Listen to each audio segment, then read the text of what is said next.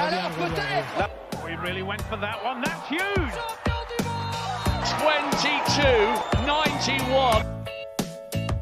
Et voilà, tu vas pas enlever ton maillot Sion de sa vie. Super chef towards another gold medal. Watch the clock this time.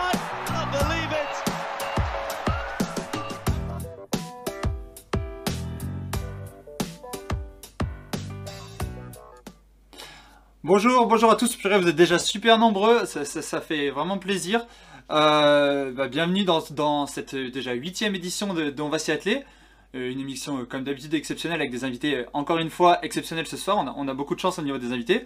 Voilà, je pense que vous avez dû, voir les, les différentes annonces. On est là pour parler ce soir de tout ce qui est modalité de sélection, du ranking, de la sélection française pour les Jeux Olympiques et tout. On va débattre pendant environ une heure sur tout ça et bien sûr aussi revenir sur tout ce qui s'est passé dans le monde de l'athlétisme, les perfs, les actus.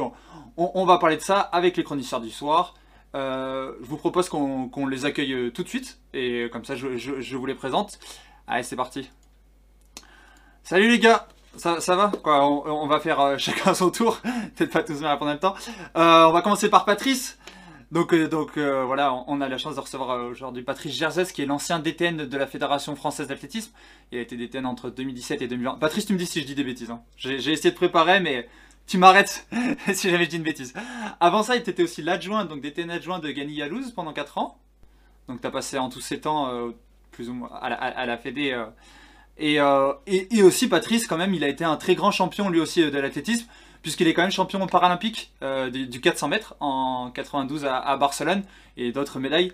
Euh, D'ailleurs, c'est marrant, on avait parlé de toi, Patrice, il y a pas longtemps dans l'émission. T'étais une question dans, un quiz euh, sur ton record de France, parce que tu détiens toujours, toujours le record de France du, du 400 mètres en 48. Tu dois, tu t'en rappelles du chrono?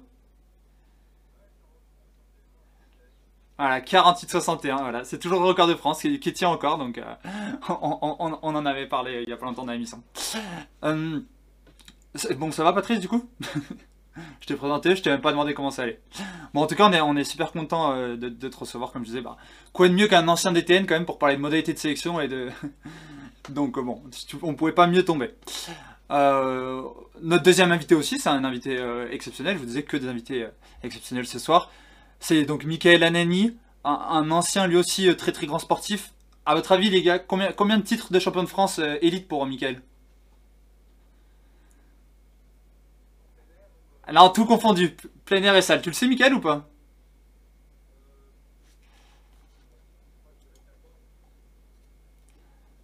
Excusez-moi, je vois sur le chat que on ne vous, euh, vous étiez muté, on vous a pas entendu. du coup, voilà, euh, Patrice, il a juste dit que ça allait très bien et qu'il était content d'être là. On m'entendait moi, on vous entendait pas vous. là, normalement, ça, sera réglé. euh, on, on devrait entendre tout le monde. Allez, allez-y, les gars, parlez pour voir si on vous entend.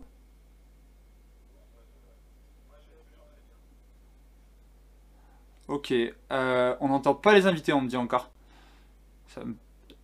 Là, ça me pose un problème là. Non, non, non, non, non, t'inquiète, ça n'a rien à voir. ça n'a rien à voir. Euh, on va te faire ça tout de suite. Hop. Là, normalement, là, normalement, on, doit on, on va vous entendre. J'espère qu'il n'y aura pas d'écho, mais on va vous entendre. Dites-nous dans le chat si c'est est bon, si on les entend. chanson. Et, euh, et dites-nous aussi s'il n'y a pas des- s'il y a pas d'écho ou quoi que ce soit. Euh, voilà. C'est ok, on me dit que c'est ok. Bon, en tout cas, voilà, on avait juste présenté Patrice qui disait qu'il était content d'être là et que ça allait bien. On, on en était donc à. à, à, à Michael.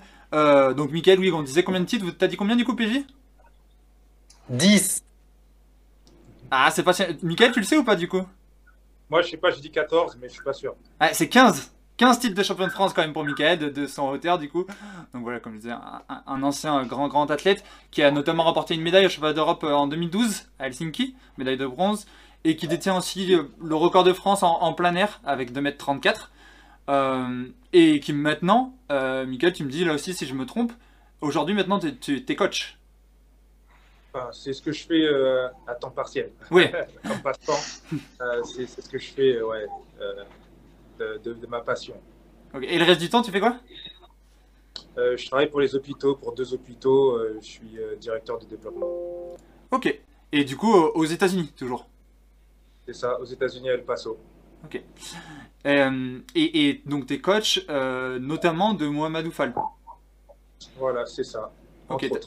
t'as d'autres athlètes justement euh, que tu peux nous citer comme ça? Ouais, j'ai Guy Nouman et j'avais quelques autres athlètes, mais là, pour le moment, j'en ai que deux. Ok. Et, et justement, tu, tu, tu gères comment? Parce que Mohamedou, lui, s'entraîne en France? Ouais, c'est ça. En fait, j'en ai deux en activité, d'autres que qu'on- où on prépare, on prépare des petits trucs à côté. Euh, bah, on fait à distance, on fait à distance, visio. Euh, je leur envoie les plans de la semaine et puis on, on se, on se voit quotidiennement. Et puis j'ai un assistant, on va- on dire euh, Joël Bathory à, à. Ok. Et du coup, de temps en temps, tu rentres en France ou ils viennent aux États-Unis un peu ou... Ouais, en général, ils viennent aux États-Unis par tranche de, de trois mois, euh, des fois un peu plus. Euh, moi, j'essaie de rentrer tant bien que, tant, tant bien que mal. Euh, là, avec le Covid, ça a été difficile sur euh, l'année précédente, mais, euh, ouais, c'est comme ça qu'on arrive à, à- bosser. Ok, ok, ok, c'est bien ça. Et notre dernier invité, bon, lui, vous le connaissez, vous avez plus l'habitude quand même, il vient plus souvent dans l'émission, même si ça fait un petit moment, PJ, qu'on t'avait pas vu.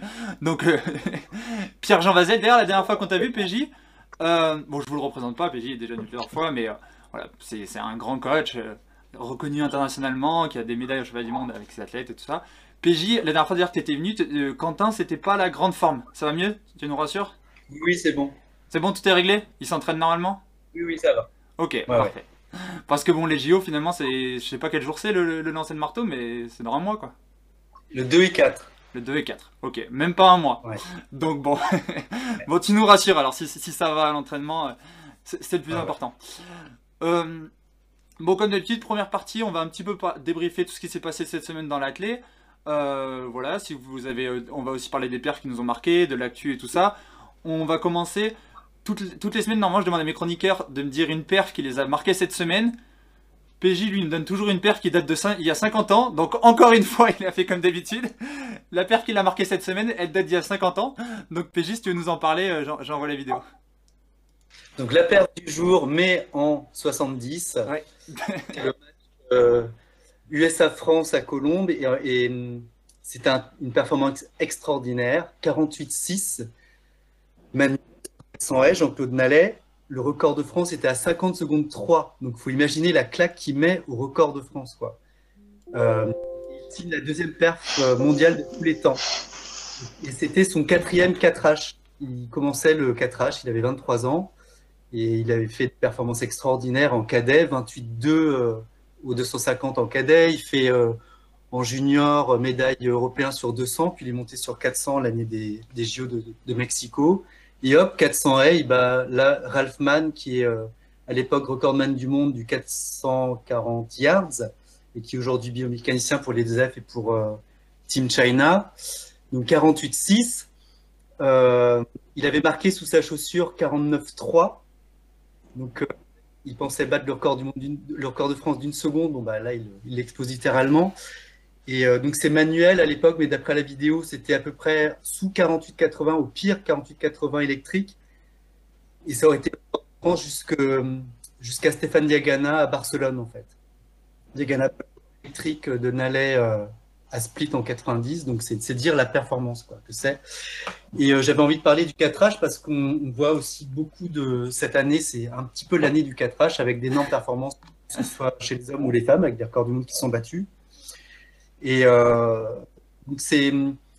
Comment on peut expliquer le, le chrono de Nallet qui ne fera jamais mieux en fait? Parce qu'à l'époque, on parle déjà du titre olympique pour lui euh, pour 72, mais en fait, il fera jamais mieux. Bah, D'une part, les pistes synthétiques qui aident beaucoup parce qu'on passe de la cendrée au, synthétique. Et Jean-Jacques Bem, qui, fut aussi euh, dans les années 60 l'un des meilleurs coureurs, euh, euh, dit bien que bon, bah, ça a permis à certains de passer, enfin, d'enlever une foulée sur, sur le 4H. Et puis aussi le profil des coureurs cette année, ça, ça fait longtemps qu'on n'a pas vu autant de vrais sprinteurs en fait, voire même de sprinteurs courts, que ce soit chez les- chez les femmes. McLaughlin est, est- pourrait être euh, finaliste olympique sur 200 mètres. Euh, Warham, pourquoi pas. Benjamin, oui, clairement, même médaillé, pourquoi pas. Et euh, c'est quelque chose qui est assez nouveau. On voyait pas ça, donc bah, fatalement, si on a des mecs à 44 et des filles à, à 49, on ajoute 2 à 3 secondes et on obtient les temps qu'ils qu'ils font actuellement. Et donc, et facteur technique aussi, les chaussures qui aident certainement, on ne sait pas dans quelle mesure, mais certains comparent ça aussi au passage de André au Tartan. Donc, euh, l'un dans l'autre, on voit des performances extraordinaires sur 400 haies. Et voilà, c'était un petit flashback que je voulais faire. Mm. Mais t'as raison de parler du 4H, c'est vrai qu'en ce moment c'est la discipline qui est en pleine explosion. Justement, la semaine prochaine, merci PJ pour le petit teasing, la semaine prochaine on fera une émission spéciale 4H. Donc euh, voilà, on vous, on vous donnera les invités, mais avec vraiment que des spécialistes, on parlera que du 4H et on essaiera justement d'expliquer PJ pourquoi euh, il y a autant de perfs en ce moment sur cette discipline.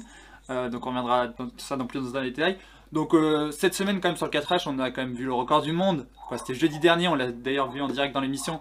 Euh, le record du monde de, de, Warhol, du coup, pour sa première course de l'année, quand même. Un record du monde en rentrée, ça doit pas arriver euh, super souvent, donc il fait 46-70. Il, il, bat le record du monde de Kevin Yoon, qui est daté depuis 92, comme tu disais, euh, qui était le plus vieux record du monde chez les hommes de, des courses, si je me trompe pas. Ouais. Ouais. C'est ça. Quand même pas rien.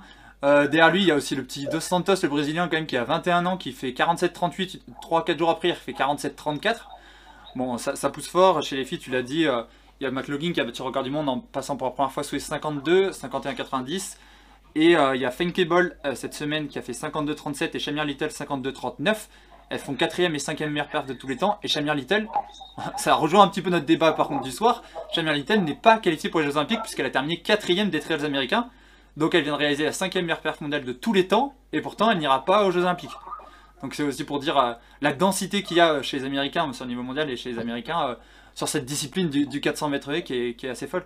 Parce que fait quand même un bon temps. Je crois qu'au trials, elle se loupe pour elle, mais elle se loupe pas tellement que ça. Elle doit faire un 53-5 ou 53 quelque chose comme ça. Donc c'était quand même une grosse perf. Et, ça passe pas, ça passe pas pour les JO. Donc c'est quand même fou. Euh, PJ, avant qu'on enchaîne, tu avais une question dans le chat pour toi. C'était est-ce que tu pourras quand même assister au JO de Tokyo en tant que coach dans les tribunes. Est-ce que tu pourrais aller dans les tribunes Je sais pas. Je sais pas. T'as pas l'info. euh, c'est le, les spectateurs, donc en principe, je suis pas spectateur, je suis plus acteur, mais euh, euh, on n'a pas d'infos. Euh, j'ai regardé un petit peu ce que mettait l'ECM euh, du, du Twitter de, des JO et pour l'instant, c'est que des choses assez générales. Bac vient d'arriver, donc on va leur laisser temps de se retourner et de, d'organiser tout ça avec les Japonais. Quoi. Ouais, ouais, parce que oui, du coup, on a appris aujourd'hui que. Euh, pourquoi on a deux fois Patrice? Ah, parce qu'il y a Diane qui s'appelle Patrice. Ah, d'accord. C'est qu'on a Diane qui est arrivée, mais je, ne l'ai pas vu. Moi, je voyais les trucs. Ah, ben oui, du coup, oui, parce que Diane n'était pas là. Diane était censée être là. C'est vrai que personne... j'ai oublié de le dire. Euh, Diane qui devait être là, qui était sur les affiches annoncées avec nous, qui n'était pas là parce qu'elle vient de commencer son stage à, Paris, un stage, elle va nous expliquer ça. Mais, euh, et du coup, qui, qui m'a dit qu'elle aurait un petit peu de retard et qui, vient d'arriver. Euh, salut Diane. Attends, je, je, vais refaire. Ah, salut. Je, je vais refaire toutes les scènes. Salut Diane. Tu me fais tout bugger, Diane, franchement. Salut.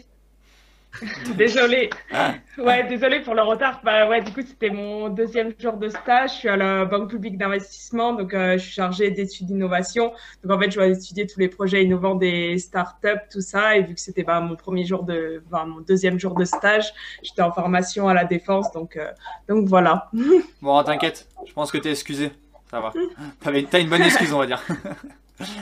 Ça va. Euh, et, et, et, euh, la dernière fois aussi, toi qui es venu dans l'émission, t'étais blessé. Tu t'étais blessé un petit peu au championnat de France. Ça, va comment ça?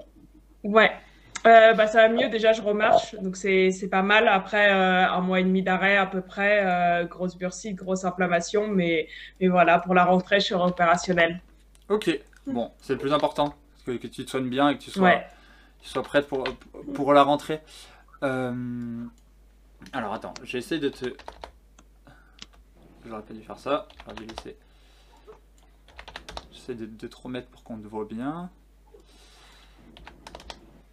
Hop, ça c'est bon pour Patrice. Et toi, là. Euh, oui, du coup, je voyais dans le chat tout à l'heure qu'on me disait au, Trials, elle, tape la 8ème et elle fait 53,85. Mais bon, quand même pas passer au JO avec 53,85, ça reste, ça, reste du, quand même du, du gros, gros, gros niveau. Hop. Euh...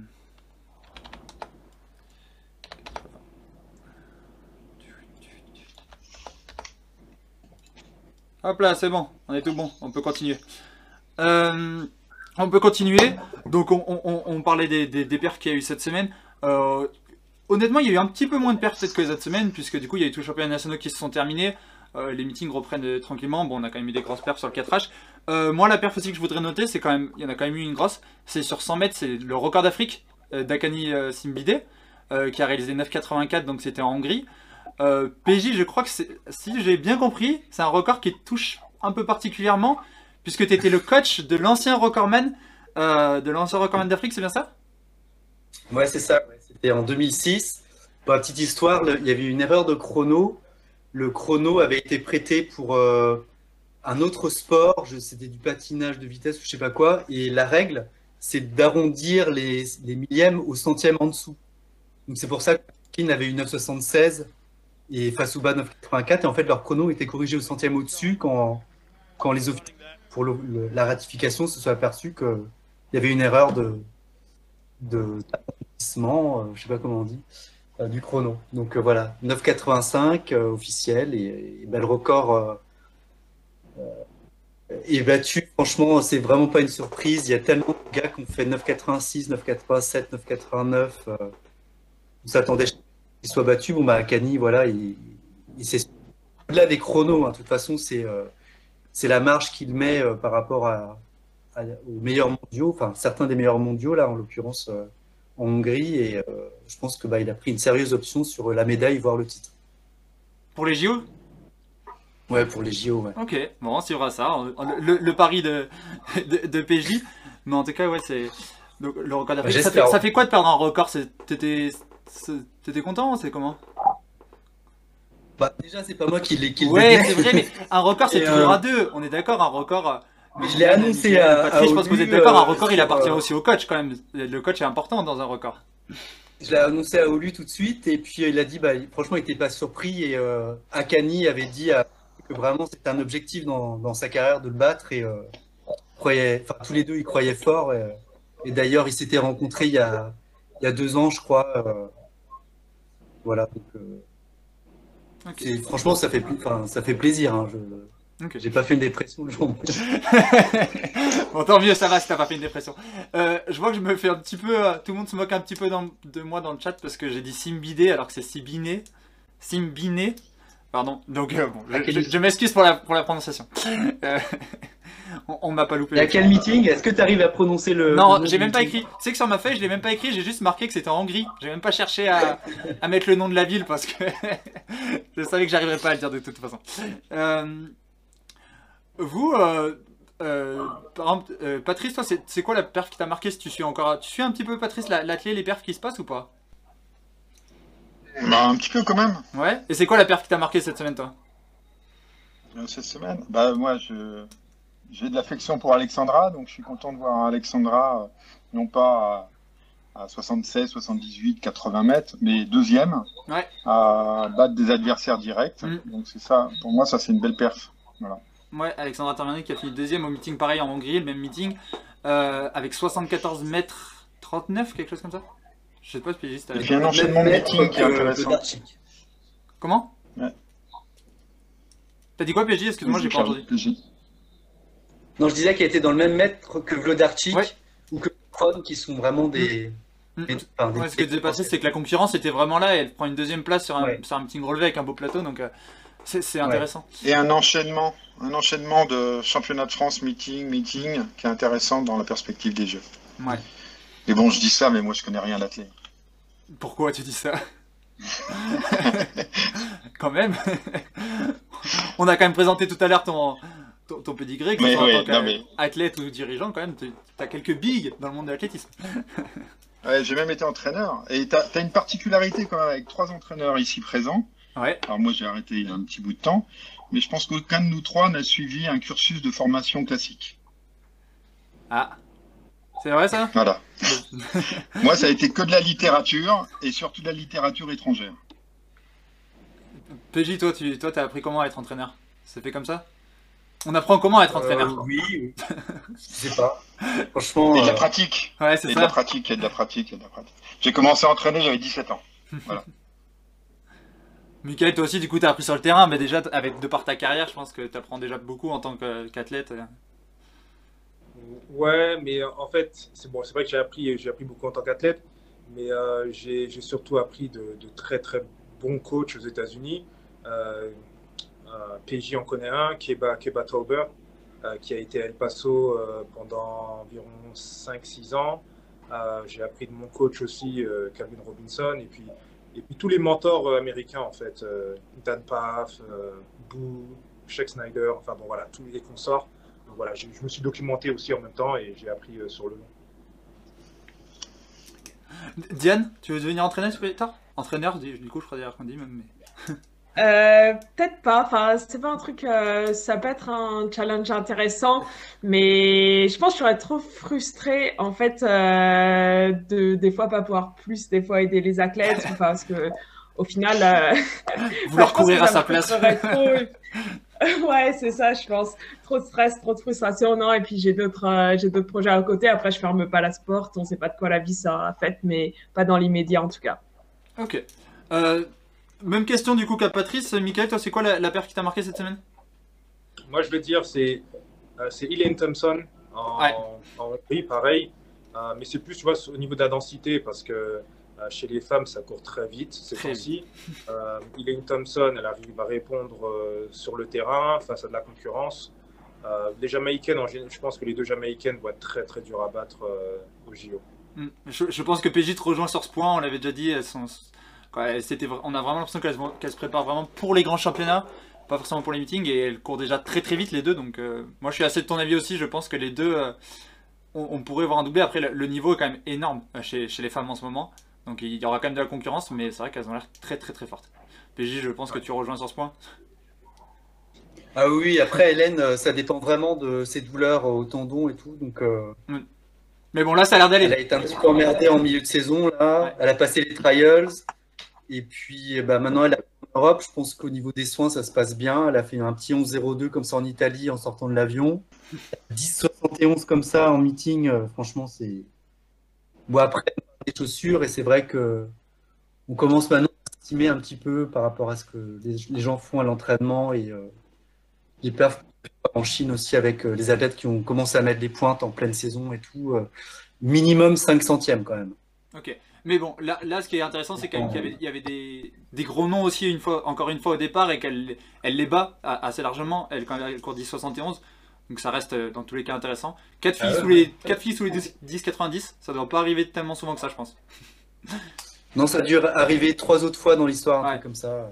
J'ai été regardé pour, euh, comme ça par curiosité. Il y a 50 filles dans l'histoire qui ont fait moins de 10,90. Euh, la 50e, la 51e au bilan est à 10,91 je crois. Ou à 10,90 je sais plus. Mais il y en a 50 qui ont fait moins de 10,90. Donc bon, 4 filles dans la même course, c'est quand même pas mal. Euh, Diane, toi, c'est quoi la perf qui t'a marqué du coup cette semaine? Euh, bah moi, du coup, la perf, c'est un peu pour lancer euh, le débat qui va suivre. Euh, du coup, moi, c'est la. Ah, on t'a perdu, Diane. Bon. Je sais pas si on. Stockholm en diamonique 1,57. Donc, donc vraiment grosse grosse perf. Et en fait bah, du coup elle va pas aux Jeux Olympiques parce que bah, elle est américaine. Du coup elle a fait les triols américains. Donc c'est la cinquième perf euh, mondiale de l'année ce qu'elle vient de, faire. Et au trial c'est la seule qui fait pas son season best ou son personal best parce qu'elle explose dans la dernière ligne droite. Du coup elle fait sixième de la course en 1,59-17 quand même et, euh, et, du coup, bah, elle va pas aux Jeux Olympiques parce que, bah, comme vous le savez, au trial américain, bah, c'est soit euh, on est dans les trois premières, on y va, se réserve des minima, soit on n'y va pas, il n'y a pas de recours, pas d'histoire de, euh, de lui, il a fait ça dans le passé, euh, lui, il est triple champion olympique, lui, on l'aime mieux, lui, on l'aime pas. Et donc, donc voilà, donc donc c'était un peu pour pour lancer le débat. Moi personnellement, je trouve le système américain pas mal parce que moi il n'y a pas de il a pas de il a pas de débat quoi. C'est faut être là le jour J. Et pour moi, par exemple, bah, sur le 800 mètres, c'est pas pareil de courir à Stockholm en diamonique avec un lièvre où chacun cherche le chrono que de courir euh, au championnat US ou au championnat de, de, France où là, bah, tu cherches euh, la place avant le chrono et une course en concurrence directe, c'est pas pareil qu'une course, euh, qu'une course au chrono. Donc, euh, donc voilà. bon, t'as lancé le débat, mais un peu trop tôt. On, finit juste les actus, il en reste pas beaucoup. Et, on revient là-dessus parce que c'est intéressant. Je pense que les autres auront envie de répondre là-dessus. Ça marche. Et je pense que c'est intéressant. On en a parlé un petit peu avant avec Shamir Little. Du coup, c'est le même profil. C'est des filles qui sont top niveau mondial, mais qui se qualifient pas. On avait vu ça en 2016 euh, euh, sur le 100, 100 mètres haies. avec Kendra Harrison qui avait battu le record du monde et pourtant qui ne s'était pas qualifié aux, Jeux Olympiques. Euh, donc, voilà, je vois déjà dans le chat, ça commence déjà à, partir un petit peu. On finit euh, sur les actus parce que alors on a terminé avec les perfs, mais il y a quand même eu des grosses actus cette semaine, des, vraiment grosses actus sur lesquelles euh, je voudrais qu'on discute un petit peu aussi. Euh, notamment peut-être la, plus grosse, c'est on en parlait du 100 mètres féminin qui était très relevé. On a appris cette semaine que Shakari Richardson ne serait pas présente à Tokyo. Elle a été évincée de la sélection du coup pour, une prise de cannabis deux jours avant les trials. Euh, voilà, elle va être suspendue un mois. Euh, donc euh, voilà, elle, a expliqué les, raisons de la prise du cannabis. Elle a fait une interview où elle a dit qu'elle comprenait et qu'elle assumait ses actes. Après, c'est- malheureux, on va dire pour, le spectacle. Après, voilà, c'est la règle, on va pas forcément revenir là-dessus. Mais par contre, moi, vraiment, ce que je voulais un petit peu reparler sur Shakira Richardson et toutes les semaines, c'est encore plus, c'est l'ampleur, l'événement que c'est en train de devenir quelque chose d'énorme dans le monde de la clé. Shakira Richardson, c'est une fille qui arrive sur le circuit, qui finalement n'a encore rien fait en grand championnat, et c'est déjà aujourd'hui la, plus grosse star de l'athlétisme. Elle est devenue la, personnalité de l'athlétisme la plus suivie sur Instagram, euh, quoi, l'athlète la plus suivie sur Instagram encore en activité. Elle a dépassé les 2 millions. Euh, voilà, avant elle, euh, c'était chez les hommes, chez l'équipe Shogué avec 1,4 million, voilà, pour se rendre compte. Mofara à 1,1 million par exemple. Elle, est, voilà, elle vient de dépasser les 2 millions. Euh, sur Twitter, c'est pareil. Euh, voilà, j'avais, pris un, un, petit tweet. euh, Alors, je me trompe de scène. J'avais pris un petit tweet d'elle pour, pour montrer où elle a dit, en gros, elle, a dit qu'elle était. hum- Qu'est-ce qu'elle a dit C'était là. Désolé, je pourrais pas être votre championne olympique cette année, mais je vous promets que je serai votre championne du monde l'an dernier. 590 000 j'aime. C'est juste. c'est hallucinant. Enfin, pour le- C'est pas, c'est pas des scores qu'on a l'habitude de voir euh, en athlée. Donc euh, voilà, je sais pas trop ce que vous pensez de Shakira Richardson. Moi, je suis plutôt très content. Ça nous fait du bien d'avoir voilà, une, une personnalité comme ça et une star qui arrive et qui fait beaucoup parler d'athlètes aux États-Unis grâce à elle. On parle pas mal d'athlètes en ce moment. Bon, des gens qui se plaignent qu'elle participe au JO et tout, mais bon, ça, c'est c'est autre chose. Mais euh, en tout cas, on parle beaucoup d'athlètes. euh, je sais pas, toi, Michael, justement, qui est aux États-Unis, c'est quoi ton, ton regard un petit peu sur Shakari Bah, tu sais, alors, brièvement, pour revenir sur ce que tu viens de dire, euh, sur l'engouement qu'il y a autour d'elle, il faut savoir que NBC a couvert les, les trials ici euh, aux États-Unis Mm. euh, de manière considérable. Tu vois, il y a eu euh, une, une couverture pendant une dizaine de jours. Euh, ça s'est jamais arrêté. Donc, euh, il y a eu euh, l'Américain lambda qui a pu suivre Shakari Richard- Richardson. Et il y a l'autre truc aussi, c'est qu'elle nous rappelle beaucoup Flojo, en fait. Et, et- et tu vois, il y, a, il y a toute une histoire derrière.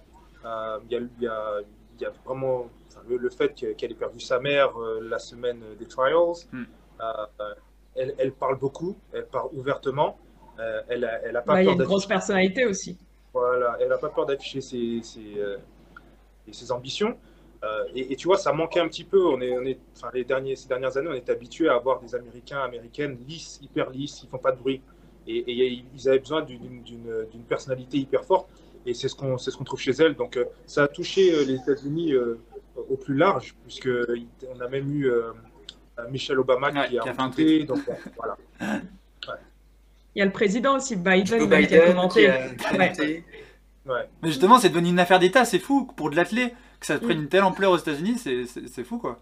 Ben, on va pas s'en plaindre, tu sais, l'athlète c'est pas hyper Ouais. suivi, euh, c'est peut-être suivi dans le monde de l'athlète et, et des fans euh, autour, enfin, dans le monde entier, mais on va pas s'en plaindre. Ça permet un petit peu d'attirer l'attention. Après, c'est vrai que ça peut se comprendre, enfin, les, les raisons pour lesquelles elle a, elle, elle a fumé, euh, ça, ça peuvent se comprendre. Maintenant, il y a des règles, il faut les respecter. Mm. Euh, et puis, ça promet pour, euh, ça promet pour, les, pour les années à venir. Ouais, bah elle a déjà annoncé, elle a dit, je ouais, serai, moi, votre- elle a dit je serai championne du monde l'année prochaine. Donc euh, en tout cas, elle annonce déjà la couleur, elle, elle a des grandes ambitions comme tu disais, elle a pas peur de les, de les, annoncer- de les, de les dire, donc c'est bien. Je vois déjà dans le chat, en tout cas, il y en a Ouais. qui, qui l'aiment bien, il y en a qui l'aiment pas. En tout cas, j'ai l'impression qu'elle laisse personne indifférent et c'est peut-être ça sa plus grande force. Euh, Diane, je sais pas ce que tu veux Ouais, dire. moi, c'est ce que j'allais dire. Je pense Ouais. que c'est ça, sa grande force, c'est que soit on l'aime, soit on l'aime pas. Mais en fait, on peut débattre en fait de si, euh, si on aime son attitude, si on aime ses actions, si on aime un peu son arrogance, si, euh, si on comprend qu'elle a fumé son joint ou pas. Et en fait, euh, je pense que c'est pour ça en fait la notoriété. En fait, ce Mm. qui fait parler, en fait, souvent, ça fait la notoriété. Des fois, on dit dans les entreprises, c'est une mauvaise pub. Des fois, c'est une très bonne pub. Il faut mieux avoir une mauvaise pub que pas de pub. Que pas de pub, je suis d'accord avec ça. Ouais. Patrice, tu as peut-être peut-être un mot sur Shakari, c'est un regard extérieur un petit peu, toi t'en penses quoi de... T'as t'as suivi un petit peu le phénomène Shakari? Ah, un petit peu. Mais elle est intéressante parce qu'elle a un côté très spontané. Ouais. Euh, J'avoue que les performances me font pas rêver, moi, parce que justement, ça me ramène à une époque que j'ai traversée en tant qu'athlète, c'était Flojo. Euh, voilà, je lui souhaite un meilleur euh, futur, en tout cas. Euh, et oui, je pense qu'elle fait du bien euh, par sa spontanéité, par euh, ce qu'elle montre. Et puis, euh, il y a le côté un peu, alors, je sais pas comment on peut dire pour une féminine, mais chez un homme, on dirait bad boy, Mm. euh, qui est intéressant puisque, puisque je pense que c'est ce qui manque un peu dans, dans le sport en général, c'est qu'on n'ose pas dire les choses, de peur qu'il y ait quelqu'un qui, qui attaque, qui se plaigne, qui. Voilà. Donc, ouais, elle fait du bien à tout le monde. Ouais, je te, je te rejoins complètement là-dessus. Et, euh, et juste pour Sur sa peu... façon d'être, hein, je parle. Ouais, ouais. Pour les perfs, euh, bon. Mais J'ai plus de mal. pour réagir un petit peu à ce qui se passe dans le chat aussi, euh, du coup, pour parler du cannabis, euh, c'est interdit en compétition, mais par contre, dans l'état où elle habite, elle, c'est autorisé le cannabis à usage lucratif. Donc en soi, c'est pas non plus un scandale qu'elle prenne du cannabis. Après, le problème, c'est qu'elle les a pris deux jours à Materials. Et là, du coup, ça pose un problème. Elle a dit qu'elle assumait et qu'elle savait qu'elle avait pas à faire ça. Elle a expliqué que c'était suite à, à l'annonce de la, de la mort de sa mère biologique, du coup, qu'elle a pris cette décision-là. Euh, voilà, une décision réfléchie. Elle l'assume totalement. Euh, mais voilà, en tout cas, elle prend un mois de suspension. C'est pas une grosse suspension, ça la fera manquer les Jeux Olympiques, mais elle sera de retour. euh, je pense qu'on la verra sur des meetings en, fin de saison et surtout elle sera là l'année prochaine pour les championnats du monde. Qui l'année prochaine, les championnats du monde sont aux États-Unis. Donc, ça peut vraiment être euh, le gros coup de com sur la clé, le gros coup de projecteur avec Shakira Richardson si elle arrive et en tout cas chez elle aux États-Unis, je pense que ça va être très très suivi. Donc, donc tant mieux, comme disait Mickaël, on va pas s'en plaindre. On parle de la clé, euh, on va pas s'en plaindre. Euh, la, la- la deuxième euh, petite info, moi, que, que, que je voulais parler, euh, on a perdu quelqu'un. On a perdu PJ. PJ. on, on perd des gens, il y en a qui reviennent. ça- Bon, ça fait un peu bouger les caméras, mais c'est pas grave. PJ va, va se reconnecter, je pense, assez rapidement. La deuxième chose dont je voulais vous parler, c'était pour en revenir rapidement, on en parle souvent, mais parce qu'il y a encore eu des, des nouvelles polémiques là-dessus. C'est l'histoire du dernier essai en or euh, sur le 100 longueur. On a encore vu des tweets d'athlètes prendre position là-dessus. Euh, Britney Reese, notamment, la, la championne des États-Unis du, du 100 longueur, qui a dit que c'était n'importe quoi. On est, je pense, tous d'accord là-dessus. Vous allez pouvoir donner votre avis. Et qu'elle a dit qu'elle ne participerait à aucune Diamond League tant qu'il y aurait cette règle-là. Donc c'est quand même un, un- un choix fort. Euh... PJ, t'es- c'est bon, t'es de retour? je, dis- je disais, PJ, on parlait ici du dernier essai, euh, le Golden, euh, golden essai euh, euh, au 100 longueur. Britney Reese qui a dit qu'elle ferait aucune Diamond League tant qu'il y aurait cette règle-là. Euh, Jeremy Wariner qui a aussi mis un tweet pour dire que c'était n'importe quoi. Un tweet auquel a répondu Mi- Michael Johnson en, disant que pour lui, il trouvait peut-être pas ça trop n'importe quoi parce qu'il a expliqué que si on fait 43-80 au 400 mètres en demi-finale des championnats du monde, puis 44-50 en finale et que le- y a un gars en finale qui fait 44-20, et ben c'est celui de 44-20 qui gagne, même si on a fait 43-80 en demi-finale. Je suis pas convaincu par, son explication. je vous laisse donner votre avis là-dessus. Euh, Michael, toi notamment, qui était un, sauteur, t'en penses quoi de cette règle et, de l'explication de, de Michael Johnson? Par rapport à Michael Johnson, euh, c'est totalement différent. Je pense que, tu vois, c'est comme si tu disais, euh, le mec qui saute, euh, qui, qui court vite en qualif, euh, il doit gagner euh, s'il court plus vite que, que le finaliste. Donc euh, je pense que c'est pas la même chose, c'est une, dif- c'est une différente configuration, c'est un jour différent, c'est pas la même chose. Pour moi, je pense que ce dernier essai, c'est- un peu n'importe quoi. Ils ont voulu dynamiser et, et redonner un petit peu d'attrait, d'attraction aux disciplines. Et je pense que c'est tout le contraire. C'est l'effet inverse. Mm. Ça n'a pas trop de sens. Éthiquement parlant, ça n'a pas trop de sens. Tu vois, sur la, sur la, sur la compétition elle-même, celui qui va plus loin ou plus haut ou- enfin, doit gagner. Je pense que à ce niveau-là, euh, voilà, il y a débat. Moi, je suis pas convaincu. Euh, J'ai l'impression que la majorité euh, l'emporte et est d'accord avec moi. On est, pour moi, c'est un peu n'importe quoi. Et tu le vois de toute façon sur, les, sur la tête des athlètes. Ceux qui sont premiers avant le, le dernier essai et qui terminent pas premiers sont hyper fâchés. En plus, parce qu'il y a aussi un enjeu financier, tu vois. Ouais. Donc non, je suis pas d'accord. Je sais pas, Patrice, tu veux réagir sur cette règle Les autres, on en avait déjà un petit peu parlé dans l'émission, mais peut-être Patrice, tu Ah. tu veux dire deux mots Euh, Ça change hein. pas dans le sens de l'athlé. Voilà. C'est pas de l'athlé pour moi. Ouais. En revanche, je, comprends euh, la tentative qui Oui. consiste à intéresser le public et les spectateurs et téléspectateurs à aller jusqu'au dernier essai. Mm. Voilà. Ça, c'est la question de fond. euh, C'est comment on fait pour intéresser euh, Mm. l'ensemble du public à s'intéresser aussi au concours. Que c'est vrai que c'est parfois compliqué de s'intéresser au concours, ne serait-ce que parce que euh, à la télé ou dans le stade, on ne parle que des courses, Mm. y compris les speakers. Je suis d'accord avec ça. Je, je pense que l'intention est bonne, mais euh, l'idée pour moi elle est pas bonne parce que euh, les concours justement c'est peut-être un peu compliqué à suivre. Et là je trouve que tu compliques encore plus la chose pour le grand public parce qu'ils comprennent pas. Il y a une personne qui a sauté à 7 mètres, là t'as sauté à 6,80 et c'est celle de 6,80 qui gagne. Euh, je trouve que c'est encore plus compliqué à comprendre.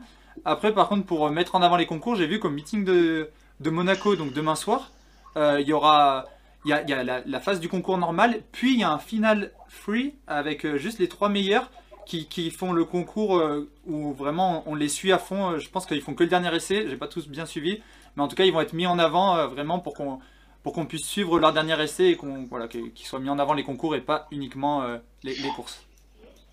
Je pense que si on voulait quelque chose d'intelligent, il faudrait demander d'abord aux acteurs et à ceux qui sont dans les concours de savoir comment on peut dynamiser leur activité. Ouais. Voilà. Parce que c'est facile derrière un bureau. Non mais c'est sûr. Bah, surtout qu'on on voit pour l'instant les retours. Eux apparemment ils disent qu'ils sont très contents de ce format, mais euh, tous les athlètes s'en plaignent. C'est pas la première fois, on en avait déjà parlé. Il y a beaucoup de sauteurs qui s'en sont plaints. Euh, les, les athlètes s'en plaignent, les coachs s'en plaignent, et, et les spectateurs aussi. Franchement, euh, je vois pas beaucoup de monde qui, qui aime ce format. Donc euh, bon, on, on verra combien de temps ça tient, mais pour l'instant, euh, pour l'instant, ça, pour l'instant ça tient. On verra. Euh, J'entraîne l'un des rares athlètes qui est pour ce, ce truc-là. Où il a jamais participé, mais Quentin Bigot, lui, il, aimerait bien parce que comme il est fiable techniquement, il, il est persuadé qu'il pourrait s'en sortir Ah sur oui. un essai. Ça, mais bon. Mm. Mais c'est vrai que la règle. Mais bizarrement, en fait, on a l'impression que c'est fait par euh, des administratifs et tout. euh. en fait, elle est poussée par euh, Steinar Heun. Michael, tu dois voir. euh, c'est un ancien champion d'Europe de la hauteur. Et Alain Blondet, ancien champion d'Europe de décathlon et directeur de meeting aujourd'hui. Voilà, c'est eux qui sont à, l'initiative et au lobby de ce de cette règle pour vendre un format qui, qui, qui est difficilement vendable. En fait, on a vu tous les tous les problèmes que que World enfin IDZF et World Athletics ont pour vendre euh, leur Diamond League. Ils ont changé de format tellement de fois, personne n'y comprend rien. Et euh, pour peut-être faire l'enchaînement sur ce qui va suivre euh, avec les systèmes de qualification, le problème c'est qu'on demande aux athlètes de faire des performances ou de se qualifier avec des points, mais on enlève sur les Diamond League des essais et donc des chances supplémentaires aux athlètes de réaliser précisément ces performances-là. Donc euh, on durcit les minima, mais on durcit aussi les conditions de, de l'obtention de ces minima, donc ça ça va pas. Quoi. Ouais. Euh, D'ailleurs, pourquoi, PJ, toi tu, tu sais ça? Pourquoi c'est que sur les sauts euh, les- les- On comprend que ça soit pas sur les sauts horizontaux, hein, mais pourquoi c'est que sur les sauts verticaux et pas sur les lancers, cette règle? Si, si, il y a sur les lancers, je te rassure, ils, ont, ils avaient même fait Ah, j'ai ça. jamais vu encore. Ah si, je l'ai vu au la- poids, je l'ai vu au poids, t'as raison. Mais Ouais. c'est qu'en fait, il n'y a pas les autres lancers en javelot. c'est pour ça qu'on le voit pas. Ils avaient fait ça à la euh, Coupe continentale en 2018. Oui. Et évidemment, en fait, il y a- alors je sais, les scénarios, c'est complètement improbable. Enfin, euh, parce que des fois, genre par exemple, si tu arrives en dernier, il faut juste ne pas mordre ou ne pas faire essai. Donc en fait, il suffit que tu fasses 5 mètres et tu gagnes le concours. Quoi. Enfin bon, c'est. Euh, on me dit que le Il y a marteau hors mais ça, je crois que, je, si je dis pas de bêtises, le disque va être hors Diamond League aussi. J'ai pas trop suivi sur euh, qui fait le disque cette année, euh, je sais pas. Non, mais je crois que le disque va sortir de la Diamond League dans si- l'année prochaine, si je dis pas de bêtises. Ah oui, Euh, ah non, apparemment ils ont remis. Mais en tout cas, ils avaient parlé de ça à un moment. Bon, en tout cas, voilà. je- C'est j'ai que le l'impression qu'on est marteau. tous d'accord sur cette règle-là. Personne l'aime. Et, euh, et voilà. Bon, il y a quelqu'un qui l'a dit dans le chat. Peut-être que Café Saint-Gomis, lui, aurait apprécié cette règle. Mais bon, malheureusement, il a, il a pris sa retraite. du coup, euh, ça, ça, ça lui servira pas. Mais le spécialiste du 6ème essai qu'il était, euh, il aurait peut-être bien. Euh, une autre polémique que j'ai vue un peu sur Twitter, c'est pas vraiment une polémique, mais on en avait déjà parlé un petit peu. C'est Athlé TV. Euh, on va faire rapidement un petit bilan d'Athlé TV. Euh, moi, j'ai jamais réussi à me connecter. Et je vois toutes les semaines des gens qui disent Athlé TV, ça bug, ça bug, ça bug, ça bug. Vous, vous avez utilisé un petit peu Athlé TV, euh, Patrice, Mickaël C'est quoi ça? Ah Alors, c'est la Fédération française qui a lancé sa propre télévision sur Internet et qui, du coup, retransmet tous les meetings dessus. Si on est, si on est euh, euh, licencié, c'est gratuit. Apparemment, ça ne restera pas comme ça, mais les premières années, en tout cas, si on est licencié, c'est gratuit pour, euh, pour avoir un accès. Et euh, l'idée est pas mauvaise. Moi, j'avais dit que j'aimais pas trop parce que pour les non licenciés, c'est payant et je trouve que du coup, ça coupe un petit peu l'athlétisme aux gens qui sont pas déjà dans l'athlétisme. Mais par contre, apparemment, ça ne marche pas du tout. Euh, je sais pas trop, justement. Donc c'est une nouveauté, c'est ça? Ouais, c'est que depuis cette saison-là. Mais ça existait il y a 15 ans. hein. Ah bon Et ça avait fait un flop. Ouais. Malheureusement, on, on- on verra la suite. Moi, c'est ce que je disais, que je pensais que ça ferait un flop aussi. euh. Je sais pas, Mickaël, si tu l'as utilisé à TV J'ai essayé de l'utiliser, ça fonctionnait pas. Ok, voilà. Ouais, moi, ça, une fois, ça a marché, puis après, ça a bugué. Mais ouais, ce que je trouve dommage, c'est surtout pour, euh, pour le grand public, parce que c'est ce qu'on disait avec les trials américains. Ils ouvraient, euh, je sais plus c'était quelle scène, euh, NBC ou CNN, enfin, je sais plus. NBC. Et, euh, et voilà, ils pouvaient suivre, euh, ils pouvaient suivre les plus, enfin, tous les trials, alors que là, bah, pour suivre les championnats de France, il faut savoir déjà que c'est là. Enfin, les gens vont pas tomber par hasard sur, euh, sur Aclé TV. Et du coup, ça enlève de la visibilité énorme. Bon, PJ, je sais que toi, j'ai même pas besoin de te demander. Tu, tu dis que ça bug tout le temps, t'arrives pas à te connecter non plus. Non, mais c'est moi en fait. C'est même pas l'appli, c'est que moi, tout, appli ou tout ce qui est. enfin, donc, euh, Bon, en tout cas, dans le chat, tout le monde est d'accord avec nous. Il dit que ça, que ça a pas du tout marché. Que, apparemment, Stanislas, euh, le meeting de Stanislas Dancy, on n'a rien vu euh, du meeting. Que ça fait que bugger. Et en plus, on a un autre problème avec ce moment, c'est que l'équipe a pris les droits, ce qui est une très bonne chose, ce qui est une chaîne gratuite, mais qui ne transmettent aucun meeting en direct. C'est toujours en décalé. euh, ce qui est difficile à comprendre. Même les Diamond League, qui sont quand même des gros meetings, et notamment Stockholm, il y a eu le record du monde de Warhol, mais euh, pas Stockholm, Oslo, record du monde de Warhol, mais en décalé. Du coup, tout le monde était déjà au courant. Euh, Du coup, bah, ça perd son charme. Quoi, l'athlé, pour le coup, c'est vraiment un sport, je trouve qu'on peut pas regarder en décalé. Et, qui paye on la production Comment? Qui paye la production? C'est la Fédé ou? Je- honnêtement, j'ai pas l'info. Je pense que c'est la Fédé. Je, je pense pas que l'é- l'équipe ait payé des droits pour avoir les, meetings. Je pense que c'est plus la Fédé qui leur donne les, meetings pour avoir de la visibilité. Euh, je sais que oh, je dis ça parce que je sais que c'était comme ça avec les matchs de basket de Pro que la, FFB, l'équipe c'est pas trop leur truc d'acheter des droits, mais par contre la FFB par exemple leur donnait euh, les matchs, puisque c'est intéressant pour une fédération d'avoir d'avoir euh, son sport qui est retransmis en clair à la télévision, forcément, ça reste intéressant. Euh, après, par contre, en clair certes, mais en différé, par contre, là je trouve que c'est beaucoup moins intéressant. Mais bon. Je sais pas si je t'ai bien répondu, Patrice. C'est une réponse.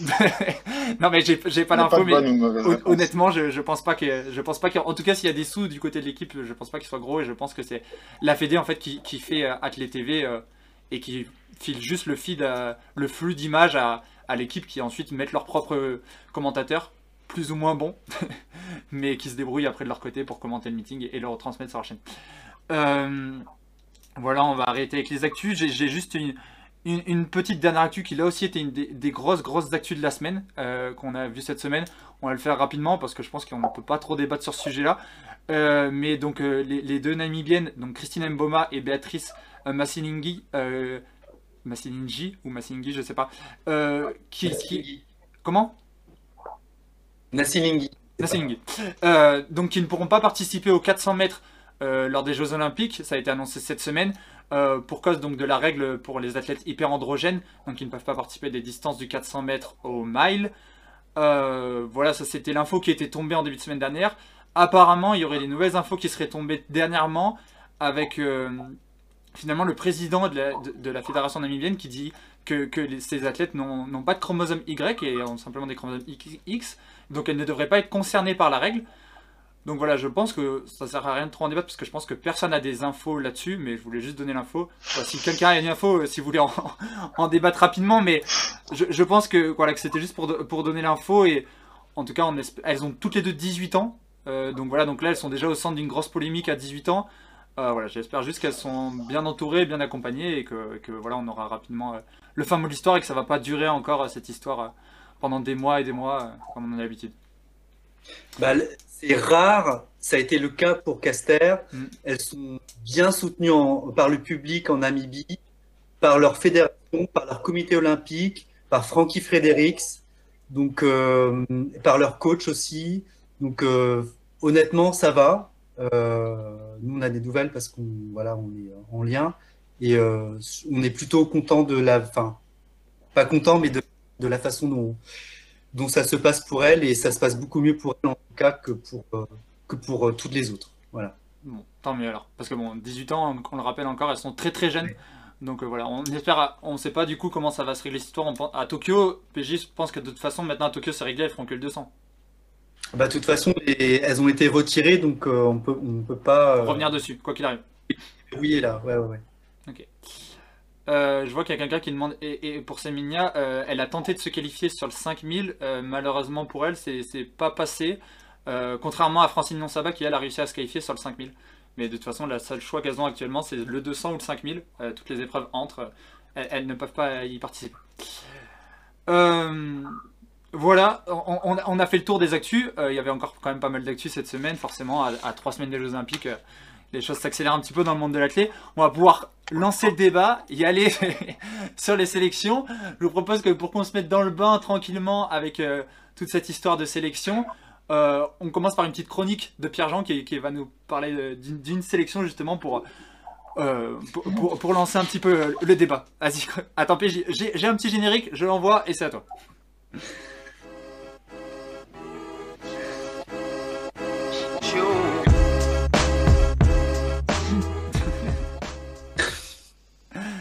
Ah bah du coup ça a changé toutes les caméras. Maintenant PJ il est même plus bon on va remettre la scène euh, pas la scène chronique on va mettre la scène normale parce que du coup ça a tout changé avec tout le monde qui est parti revenu. On reste comme ça. Vas-y PJ on t'écoute.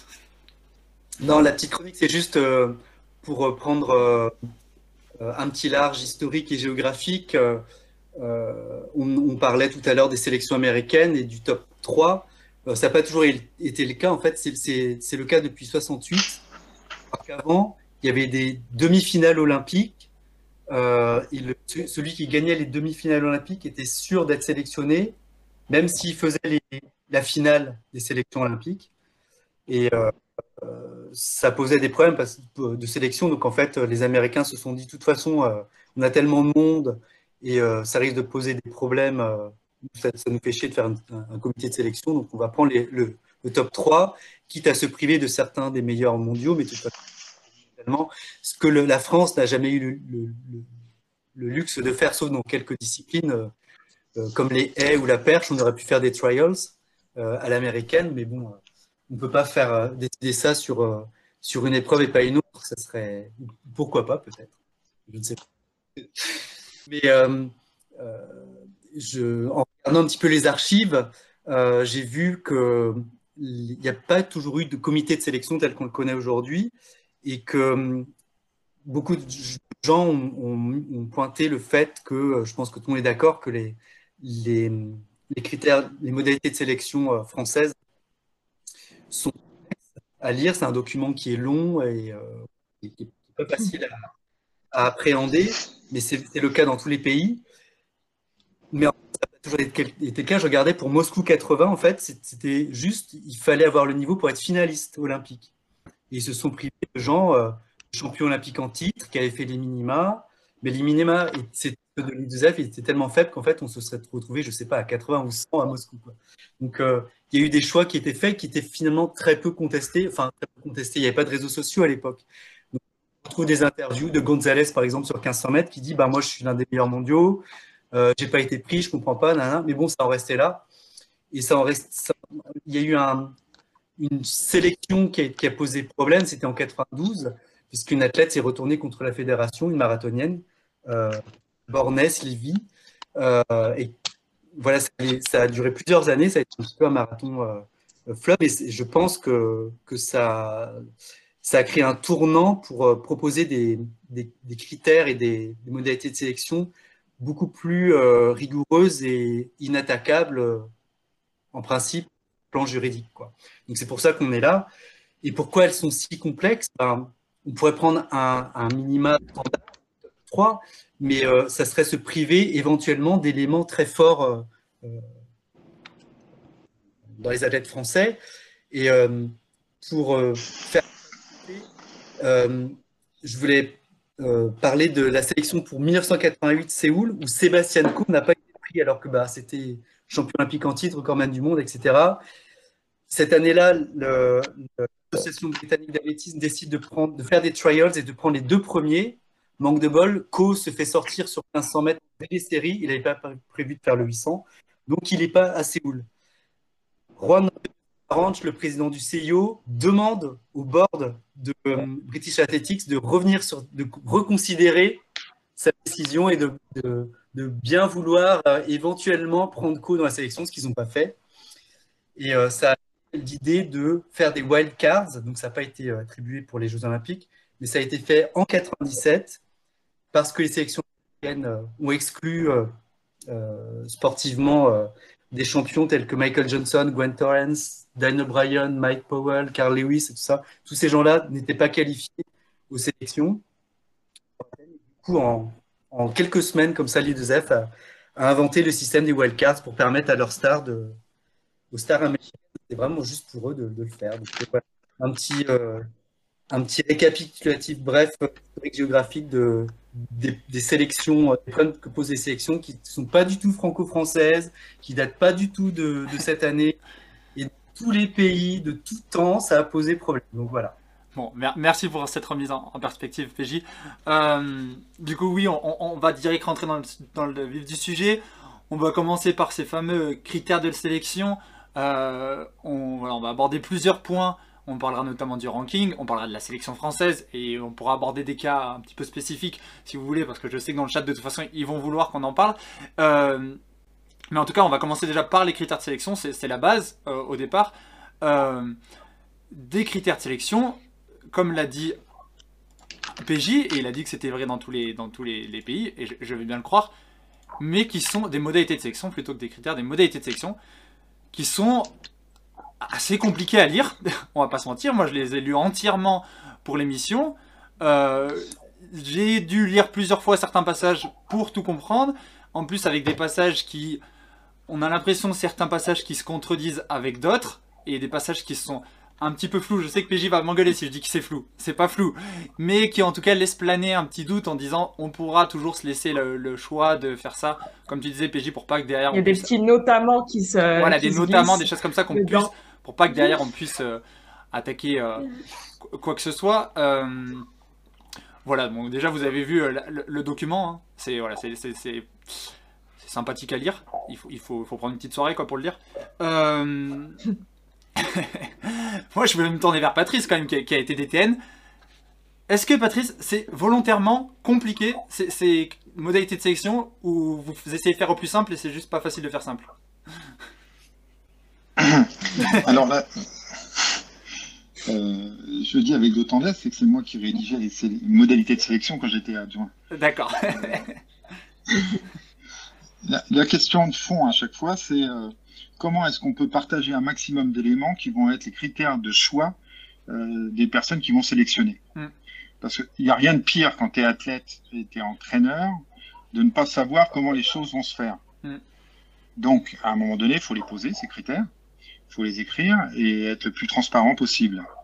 Euh, après, ce qui est compliqué et complexe euh, là-dedans, c'est qu'on doit faire en sorte que les meilleurs puissent être sélectionnés, donc avoir la meilleure équipe possible, dans le respect des règles que tout le monde doit respecter, doit, suivre.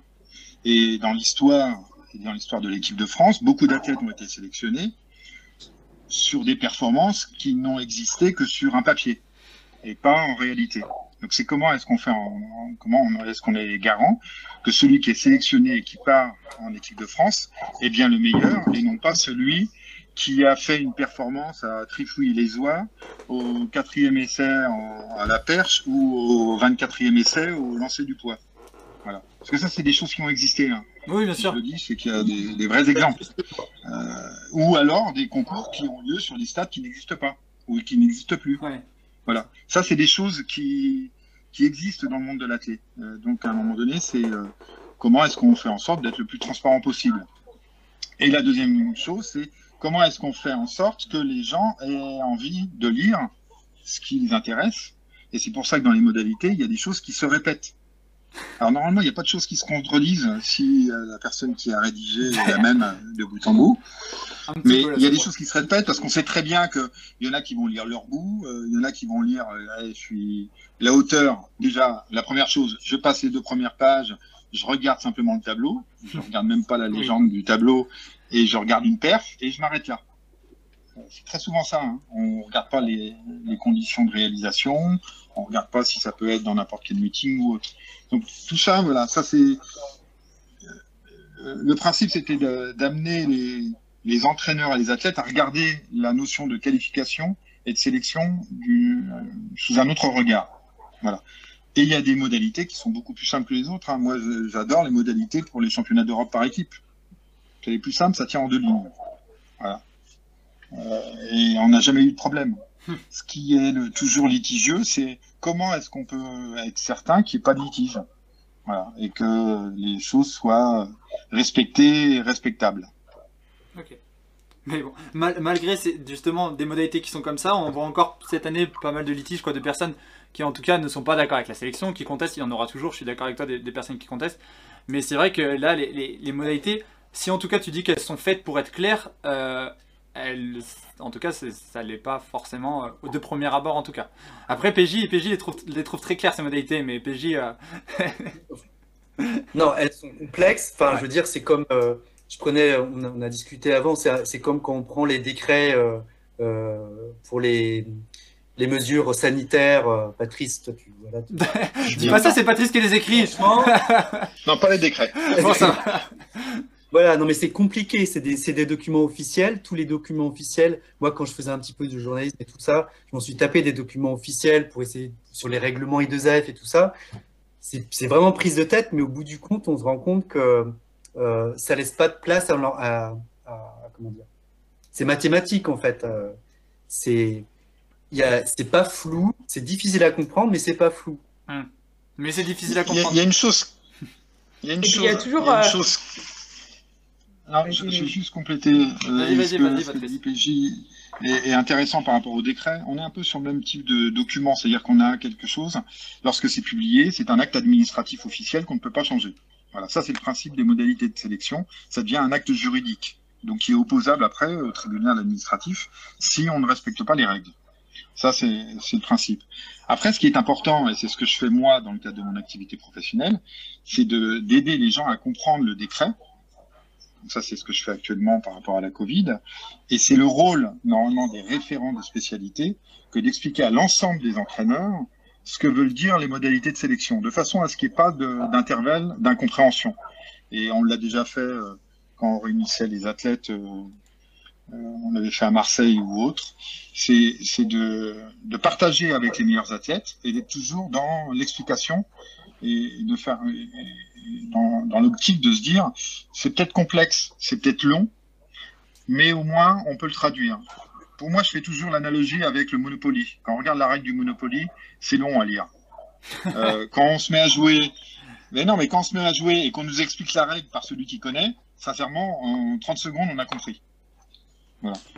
Et les modalités, c'est si je peux rebondir sur euh, le problème des règles de la Fédé, c'est qu'il y a toujours des petits paragraphes de genre euh, il se laissera sous réserve du comité, réserve de, sélection, du, comité de sélection, de, machin. Et, en fait, c'est là on a l'impression que c'est une grande nébuleuse que en fait des fois, euh, bah, en fait, ils décident de prendre du monde et puis des fois euh, non et puis un peu au dernier moment. Enfin moi personnellement, par exemple, je l'ai vécu euh, aux Europes à Berlin. Bah, j'avais pas fait les minima. C'était 6005, j'ai fait 6015 et, et donc du coup, bah, mon manager il est venu me voir, il m'a dit oui, tu peux être sélectionné. Et tous les jours, pendant une semaine, un jour, il m'appelait, il me disait que ça allait être bon. L'autre jour, il m'appelait, il me disait que ça allait pas être bon. Et en fait, même, donc, en fait, même en ayant fait la perte, même en ayant lu les modalités de sélection, en fait, on savait pas. Et puis, ça pourrait être très bien oui, très bien non. Et enfin, j'ai juste pris mon cas parce que je le connais, mais il y a des dizaines de cas. Et dans certains cas, c'était favorable, dans d'autres cas, favorable. Et pourtant, il y avait les modalités de sélection euh, à la base, quoi. Hmm. Justement, dans le chat, ils étaient d'accord avec toi. PJ, on te répondait que ça pouvait pas être mathématique à partir du moment où on, écrivait se réserve le droit de. Donc euh, à partir de ce moment-là, il y avait plus, c'était plus mathématique. Mais, euh... les modalités de sélection ne sont jamais mathématiques et ne peuvent pas l'être. Hmm. Une modalité de sélection répond à une stratégie. J'allais en venir là-dessus sur la stratégie de la fédération. Une compétition, une compétition correspond à.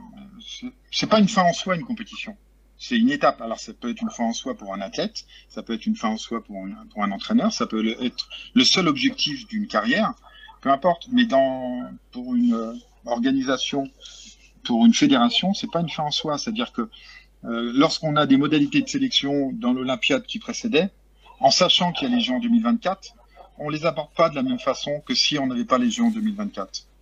Euh, on sait qu'on est dans la construction de quelque chose pour un objectif qui est supérieur. Voilà. Et c'est toujours comme ça. Une compétition, quelle que soit cette compétition, euh, là, on est dans la période des Jeux Olympiques, mais on, pourrait être dans la période des championnats du monde, des championnats du monde de trail, des championnats d'Europe, peu importe. Ça répond à un objectif. Et après, il y a les modalités qui correspondent à, cette mise en œuvre.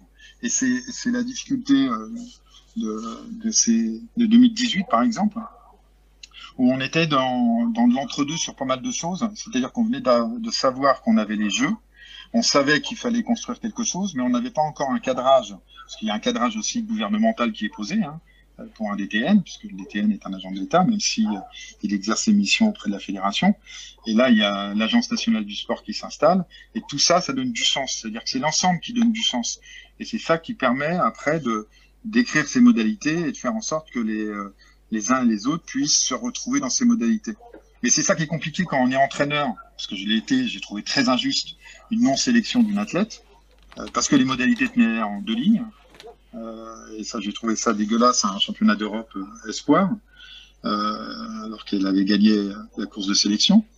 et on, a comment la, la, difficulté aussi pour les athlètes, parce que c'est souvent ils voient l'objectif à court terme, c'est-à-dire il y a les championnats d'Europe euh, en salle, il y a les championnats, les Jeux Olympiques ou les championnats du monde. Voilà, à chaque fois, ça s'enchaîne euh, par euh, plusieurs mois. Or, la bah, vision qu'on doit avoir, elle, est quadriannuelle, voire, sur, huit ans.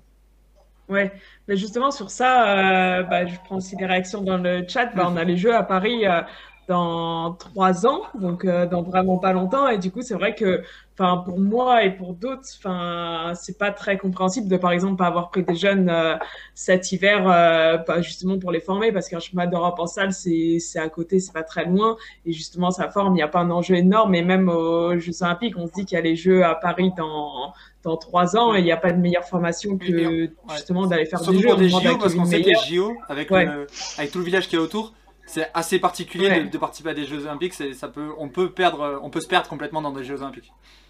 Bah, par exemple, Kevin, euh, pour le connaître un peu, il a dit que s'il n'avait pas fait les Jeux à, Londres, où il a fini, je crois, 20e, où il s'est qualifié un peu à l'arrache, et ben, enfin, l'arrache, et ben, il a dit qu'il aurait peut-être pas fait ses médailles à, à, Rio après. Pareil pour Mélina, qui est dans ses premiers euh, Jeux Olympiques, devait faire, euh, je sais plus exactement, mais elle était, elle passait pas les qualifs.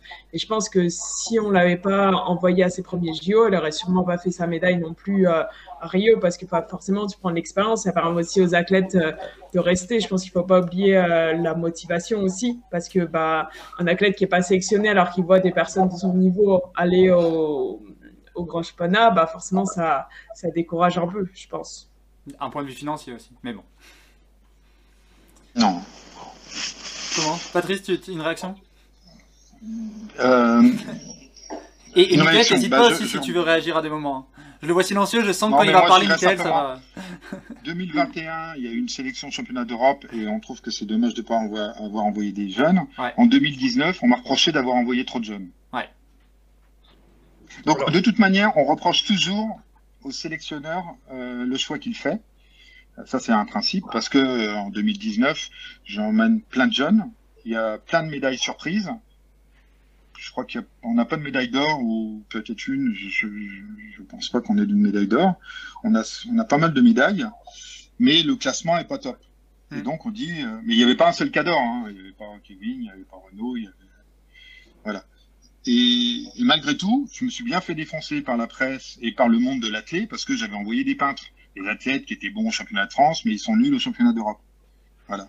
Derrière à Doha, rebelote. Sauf que tout ça ne répondait qu'à une stratégie pour moi, c'est de donner de l'expérience à des individus qui, en se confrontant à d'autres, vont s'apercevoir soit qu'ils sont faits pour ça, et dans ces cas-là, il faut commencer à bosser différemment et, atteindre un niveau mondial, soit qu'ils ne sont pas faits pour ça, et auquel cas, il faut arrêter de leur mentir et qu'ils se mentent à eux, et peut-être que c'est mieux qu'ils s'orientent vers, un choix plus professionnel autre que l'athlète. Voilà. Ça, c'est des, des, voilà, ça c'est des critères de, de, sélection, mais qui répondent pas à un objectif de performance immédiate, mais de construction pour l'avenir. Et je me suis fait défoncer les deux fois. Mais moi, si je peux donner juste mon avis sur ces, sur ces trucs-là, c'est- pas tellement la, stra- la stratégie de la, de la fédération. À la rigueur, je suis d'accord avec toi, elle sera toujours critiquée. Elle peut être élitiste, elle peut être plus tournée pour les jeunes ou quoi. Mais moi, ce qui me pose plus problème avec la fédération, euh, je dis notamment ça pour, la pour les, personnes en place actuellement, c'est plutôt de, de ne pas l'expliquer. C'est qu'on n'a pas d'explication. On sait pas. Moi, je trouve qu'en ce moment, on ne sait pas pourquoi telle personne est prise, pourquoi, si est-ce qu'on va faire une sélection élitiste Bah, À ce moment-là, ok, mais l'expliquer. Si on amène des jeunes, l'expliquer aussi. Et je trouve qu'on a très très peu d'infos et, et on, on- on- du- ça, ça, rejoint un peu ce que tu disais, euh, Diane, qu'on a l'impression du coup qu'ils font leur truc dans leur coin et qu'on ne sait pas pourquoi ils le font. Et voilà, c'est mon avis euh, de, de mon côté. Il peut être pas bon. J'ai vu Patrice qui avait les yeux au ciel, c'est pour ça que je dis ça. Ah, je lève les yeux au ciel parce que moi j'ai été un apôtre de la transparence, à vouloir toujours expliquer pourquoi. Hum, Mais je parle plus pour euh, cette année. hein. Il n'y a, y a rien de pire pour un athlète ou pour un entraîneur de ne pas savoir pourquoi. On se- Je, pense- je pense qu'il y a toujours des bons choix. Je- je- J'espère que les choses sont, sont claires et nettes. Mais voilà, moi je me souviens euh, de Michael qui, qui râlait à Albi euh, derrière les tribunes euh, parce que euh, il sentait quelque chose de pas bon pour, euh, je crois que c'était Mohamedou, il me semble. C'était avant Doha, non? Euh, Voilà, mais il râlait pas contre moi, mais moi quand je l'ai vu râler, je trouve pas ça. Enfin, je, je trouve bien qu'il râle parce qu'au moins il s'exprime.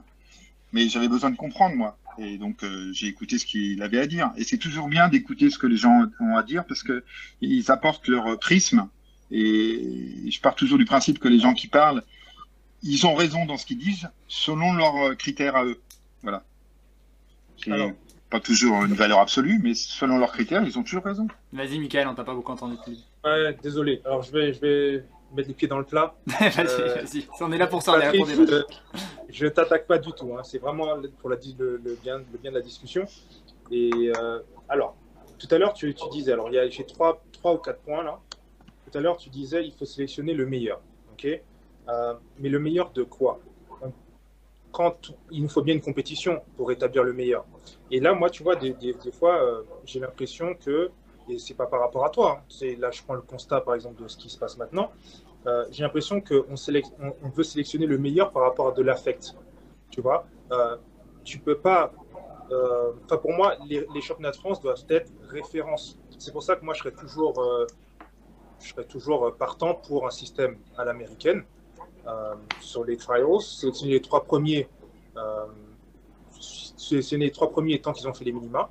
Si parmi les trois premiers, y, a- y en a un ou plusieurs qui n'ont pas fait les minima, on regarde euh, par rapport justement au ranking qui a été euh, qui, est, mis en place maintenant et on, voit après. Mais il faut établir pour moi des critères de sélection hyper clairs. J'ai l'impression que plus on en rajoute, plus on rajoute des critères de sélection, plus on essaye d'expliquer et plus ça complique la chose. Donc alors pour finir sur mon point du meilleur, pour moi c'est le meilleur du jour J. Il faut que qu'on puisse sélectionner euh, le meilleur pas par rapport à la saison, parce que dans ces cas-là, on n'établit pas de critères de sélection, on dit tout simplement, ben, on prendra le meilleur de la saison. Donc on ne fait pas de championnat.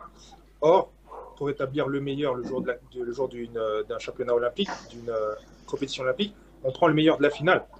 Donc, moi, je pense d'abord que il y a beaucoup d'affects qui entrent en jeu, surtout là maintenant par rapport euh, à ce qui se passe maintenant, où on a entre guillemets donné des passes droits par rapport à des critères de 2019. euh, voilà, Pos- enfin, on, a, on, a, on, a, mis, on a donné un petit peu de passe droit. Je critique pas, je critique pas, je, donne juste une observation, euh, mon observation euh, par rapport à, critères de sélection. Par rapport à la stratégie, j'ai l'impression que ça change tout le temps, tu vois, parce que d'une euh, d'une équipe olympique sur une olympiade, d'une olympiade à une autre, ça change, tu vois. Comme je, t'avais abordé par rapport au NPR, le niveau requis, de le niveau de performance requise, tu vois, tu m'avais expliqué qu'on n'était pas obligé de faire les minima. J'ai l'impression que maintenant, on est, reparti sur il faut faire les minima, tu vois. Donc, ça, c'est ma deuxième observation. Et, la troisième observation, c'est le haut niveau, ça s'apprend.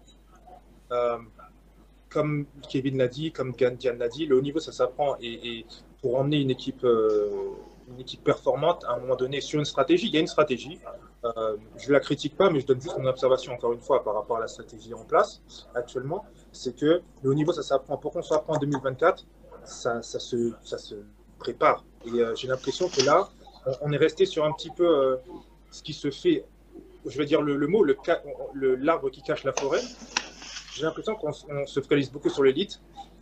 Tant mieux, tant mieux pour l'élite, c'est pas un problème. Sauf que il faut quand même qu'on mette en place une stratégie pour amener ce qui se fait derrière. Et j'ai l'impression que là, notre niveau, il n'est pas super, euh, pas super top. Il y a quelques disciplines où on a un cadre et après, ben, c'est le gouffre, quoi. Donc voilà, le meilleur, le meilleur de quoi? Pour moi, c'est le meilleur de, la- finale. Et, il faut que les, athlètes soient présents au championnat de France. Si les meilleurs ne sont pas présents au championnat de France, euh, excuse-moi, mais il faut, il faut porter ses couronnes et euh, arriver euh, et puis participer au championnat de France pour montrer qu'on a le niveau et, et- et être qualifié. Pour moi, le, le, enfin, qu'on est sélectionnable. Pour moi, les championnats, euh, les trials, pour moi, c'est hyper simple. Les trois premiers, on regarde, vous avez fait les minima, oui, non. Ok, ranking, on regarde, oui, non. Boum. Allez, on est parti, simple. Je veux ton avis là-dessus. Alors, bah, il y, a- il y a plusieurs choses. Déjà, euh, il faut avoir en tête qu'il y a une grande particularité pour ces Jeux olympiques, si on parle des mo- modalités pour les Jeux olympiques, c'est qu'on a des Jeux olympiques qui devaient se dérouler en 2020, qui se déroulent en 2021, et des critères de sélection qui ont été établis. euh, ça, devait être- ça a dû être finalisé en septembre ou octobre 2019, avec deux paramètres euh, assez nouveaux. Euh, enfin, deux paramètres. L'un nouveau, c'était euh, la nouveauté euh, du ranking, qui est allé s'installer, et qui s'installe tout doucement et qui répond euh, à un vrai besoin qui est très intéressant. Et puis ce report, euh, qui complique complètement ce qui avait été validé par le CNO CNOSF, c'est-à-dire que puisque l'objectif c'est les Jeux Olympiques, on permettait à nos meilleurs athlètes de se dire après Doha, préparez-vous pour les Jeux. Et vous avez, puisque les Jeux étaient très, puisque les mondes étaient très tard, c'est ça. Oui, ça. Comme les mondes étaient en octobre, Hmm. la, la récupération derrière et la repréparation laissaient un, un temps très court. Et, et notre élite, comme tu l'as dit, est très petite. Si notre élite, on l'accompagne pas en lui disant on te fait confiance, et un nombre très restreint d'athlètes, je crois qu'ils étaient 8 ou 9 à avoir euh, cette, euh, ce statut de prioritaire, et ben vous les 8 ou 9, et ben on- vous avez un blanc-seing. Peut-être qu'on se trompe, mais vous qui avez été les meilleurs à Doha, on vous fait confiance. Ça, c'était la, la philosophie de 2019. Voilà. Ap- Après, euh, la, pour revenir sur les trials, ça, c'est euh, un choix de riche. J'aimerais bien avoir ce choix. Ouais, Et sans aucun problème, si j'avais pu, ah, si, je vais On fait de l'affect encore une fois? non, non, non, mais pas là. Alors moi, dans les sélections, j'ai pas été tellement dans l'affect. On m'a même reproché euh, d'être un son cœur. Donc, euh, euh, moi, j'aime bien que les choses soient posées et j'aime les choses justes. Mais on est aussi une nation très faible en athlée au niveau mondial. On en a un paquet qui sont plutôt bons au niveau mondial, mais on n'a pas une élite qui permet de se dire on va laisser à la maison des athlètes qui peuvent être finalistes ou médaillables. Donc c'est comment on fait en sorte de pas de pas laisser à la maison nos meilleurs, comme les Américains peuvent le faire, mais on sait très bien que euh, celui qui aurait dû être quatrième et qui se retrouve troisième, de toute manière, il a un niveau tel qu'il ira toujours chercher une finale. Et en plus, c'est une mentalité à l'américaine où euh, l'objectif, c'est pas de réussir les trials, c'est de réussir ce qu'il y a derrière les trials à chaque fois. Euh, et après, y y il y a cette particularité du choix de la date des championnats de France. Euh, quand on n'a pas le choix sportif de la date, c'est compliqué de se dire qu'à la date qu'on nous impose, parce qu'elle est souvent imposée par des choix qui ne sont pas sportifs, à la fois par le lieu de la compétition et euh, par la date, de se, de se restreindre à ce qui va se passer au championnat de France. C'est pour ça que moi j'avais imposé l'idée que le champion de France devait être prioritaire quoi qu'il arrive. Il a battu tout le monde le jour où il fallait les battre, donc celui-là, il avait la priorité sur les autres. Voilà. Et donc on doit l'emmener. Ah, excuse-moi, en- en- encore une fois, excuse-moi, encore une fois, tu parles du championnat, du champion de France.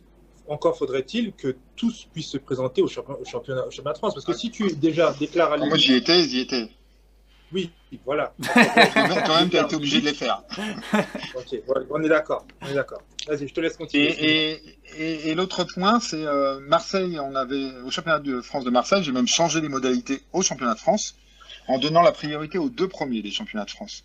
Parce que les conditions euh, climatiques avaient été tellement euh, euh, pourries pour tout le monde, euh, parce que le vent était tourbillonnant et permettait rien. On avait dit les deux, les deux premiers des championnats de France ont, ont été les meilleurs, et ils ont jusqu'à une certaine date pour réaliser les minima s'ils les ont pas déjà réalisés. Voilà. C'est un peu ce qu'ils font ça, en Angleterre. Les eux, ils prennent. les Anglais aussi. les- Ouais, les Anglais, ils prennent moi- les deux premiers et, Et euh, à la discrétion. s'ils ont fait les qualifs, mais que ça peut être au ranking aussi chez eux. Là, les Anglais, ils ont une grosse sélection, ils envoient tout le monde. Tous ceux qui sont dans les deux premiers, Ouais. euh, tu pars. Mm. Et après, un à la discrétion euh, du comité de Moi, sélection. moi, je pense que c'est la, les meilleures modalités pour des pays comme le nôtre, c'est de se dire les deux premiers, ils- avec une date suffisamment éloignée, euh, bah, vous êtes pris. S'il y en a un des deux qui n'a pas fait les minima, bah, t'as encore euh, trois semaines, par exemple, pour les réaliser. Euh, et puis après, la fédération a le choix de pouvoir sélectionner quelqu'un au regard du ranking, au regard de la meilleure perf, peu importe, en fonction de, de ce qui s'est passé les jours du championnat de France, ou de prendre les trois premiers. Ça, c'est des choix qui peuvent, qui peuvent s'imposer euh, au comité de sélection. Mais je pense que c'est euh, c'est des choses intéressantes. Mais pour arriver à tout ça, il faut qu'il y ait une culture qui change en France. D'accord. faut arrêter, faut arrêter de vouloir être champion de France et de se dire ça y est, je suis champion de France et je suis qualifié. Sincèrement, il n'y a rien de plus compliqué de, de s'apercevoir que les entraîneurs ne savent pas entraîner pour le grand événement. Ils savent entraîner pour un championnat de France et derrière ils savent pas, ils, ils sont perdus, je trouve, euh, tant sur la charge, la charge et décharge émotionnelle que sur la reconstruction vers l'événement qui suit où là, on, est un peu paumé. Est-ce qu'on en rajoute? Est-ce qu'on en rajoute pas? Est-ce qu'on récupère? Moi, j'ai souvenir d'un entraîneur qui n'était pas, un peintre, un Fernand Hurtebise. Il avait fait le choix de mettre ses athlètes. Il avait du temps. Le choix d'ailleurs de mettre ses athlètes euh, un peu au repos et après de refaire un stage. Et puis, il s'est aperçu, ça avait été. Une catastrophe. Il n'avait pas su faire. Mais justement, Et- et du coup, voilà. c'est bien d'envoyer des, des jeunes qui n'ont pas forcément sur le papier à faire. Donc là, d'envoyer des gens, euh, de qualifier tout, enfin, tous ceux qui peuvent y aller au ranking pour justement faire ces erreurs quand euh, ça porte pas, enfin, que c'est pas hyper grave et de pas les faire justement quand on peut jouer euh, une finale ou une médaille. Sincèrement, je l'ai fait à Doha, je me suis fait défoncer jusqu'à une convocation devant la ministre pour expliquer pourquoi. Alors qu'en 2017, j'avais expliqué ce qui allait se passer. hein. Je savais de toute manière, les Français, et je le dis facilement, on est des peintres pour, pr- pour préparer les athlètes au mois d'octobre. On ne sait pas faire. On ne sait pas préparer correctement des athlètes au mois d'août. Quand tout le monde est en vacances, quand l'environnement de l'athlète est en vacances, quand l'environnement de l'athlète de, de l'entraîneur est en vacances, quand le conjoint ou la conjointe est en vacances, eh ben l'entraîneur il n'est pas à fond là-dedans, l'athlète n'est pas à fond là-dedans. Et le pire, c'est quand au mois de septembre tu reviens, tu es dans ton stade, tu t'entraînes et que tu as tout le monde qui revient de vacances, qui te raconte ses vacances et que toi tu n'as pas été en vacances, tu t'es préparé tout le mois d'août, eh ben t'es pas dans, les bonnes dispositions pour préparer un championnat qui, qui débute en septembre ou octobre. Et ça, sincèrement, c'est très français. D'autres pays y arrivent très bien, nous, on sait pas faire. Est-ce que tu penses pas, alors j'ai une question- deux questions. Euh, la première, est-ce que tu penses pas justement qu'il y a un travail à faire par rapport à ça? Parce que c'est récurrent, c'est comme tu dis, c'est très français. Et la deuxième question, je voudrais avoir ton, ton avis sur euh, euh, les, moda- les modalités de sélection actuelles, à savoir euh, pertinemment sur le ranking, le ranking d'abord, et sur le top 24, top 20. On n'y comprend entre guillemets plus rien. C'est clair Non, mais, Mais- le, le- le- le- le- ça paye le, le fait que le ranking était en balbutiement. Pour moi, le ranking est le vrai bon outil. On voit bien ta place au ranking, en gros, c'est ta place que tu auras dans le championnat, à part quelques exceptions. Voilà. Mais c'est ton niveau global dans le, contexte, le contexte mo- mondial. Sauf que là, on a quand même une année et demie un peu catastrophique qui fait que ça va tout chambouler et qu'on ne sait pas vraiment où on en est. Après, l'idée de se dire top 20, top 24, c'était de dire le champion de France, on va quand même le privilégier et s'il est dans le top 24, il me semble que c'est ça, hein, de Hmm. mémoire, Top 24 pour le euh, champion il de est France, top 20 prioritaire il peut être pris. Ouais. Et pour les autres, top 20. C'était l'idée de la priorité. Mais euh, en réalité, c'était euh, comment ne pas passer à côté de quelqu'un qui aurait fait une bonne perte. S'il y avait eu que moi, ça ne serait pas top 20, top 24, ça serait top 12 ou top 8. Voilà. Le, rattrapage par rapport au ranking. Ah, mais Donc, tu moi, voulais vois, amener personne au ranking. la question. Attends, j'ai pas. Il y a eu. Oui, moi je disais, tu dis top 8, donc c'est qu'en fait, dans ton idée, tu voulais amener personne ranking parce que finalement, euh, avec Si. ces modalités-là, ils ont Non, fait non, les minima si, on doit top 8 en rattraper quelqu'un, si tu rattrapes quelqu'un, c'est quelqu'un d'exceptionnel. Au ranking, c'est quelqu'un de régulier. C'est Mais- quelqu'un qui montre qu'il a la capacité à avoir un niveau mondial. Patrice, quelqu'un qui est top ça, 8 au ranking. il fait les minima. Non, je parlais du top 8 au niveau du bilan. Ah, du bilan, oui, au bilan mondial. Ok. De- du bilan de l'année. Bah oui, mais s'il est top 8 au bilan de l'année, il fait les minima. Pas obligé. Je connais pas En beaucoup de top disciplines 8 sur la euh, au bilan de quand même. 2020, Mais le top 8 au, au bilan de 2020, il n'avait pas fait les minima. moi j'avais une question pour toi. Tout à l'heure, tu disais que toi, tu étais pour justement que le champion de France soit presque automatiquement qualifié, voire les deux premiers. Du coup, euh, Mohamed Oufal, qui, a gagné le 100 et le 200, qui pouvait être qualifiable via le ranking, tu l'aurais amené? Ah, Déjà, euh, je ne veux pas rentrer dans une polémique avec euh, ceux Non, non, mais- au comité de sélection actuel. Euh, et et j'ai pas du tout étudié les résultats des France au regard des modalités. Je suis pas rentré là-dedans, c'est plus mon métier, c'est pas ma fonction, et je veux pas prendre la place de ceux qui ont pris une décision. Euh, maintenant, ce que j'espère, c'est que la décision, une fois prise, elle a été expliquée. Voilà. Euh, d'ailleurs- Juste d'ailleurs pour refaire un point là-dessus pour tous les gens du chat, euh, tu n'es plus DTN depuis, depuis quelle date, Patrice? Officiellement ou réellement? Ce que tu veux, réellement on va dire. Officiellement depuis le 1er avril 2021. De- 20 2021 Ah oui. Ouais. Et, et, et J'étais officiellement le DTN pendant les championnats d'Europe. Ok. Et réellement du coup? Mais je n'ai plus mis les pieds à la fédération depuis mi-décembre 2020. Ok. Depuis la réélection du président. Non, c'est aussi pour que les gens se rendent compte, tu, tu n'es absolument en rien responsable de la sélection qui a été faite là pour les Jeux Olympiques. Ah non. Voilà.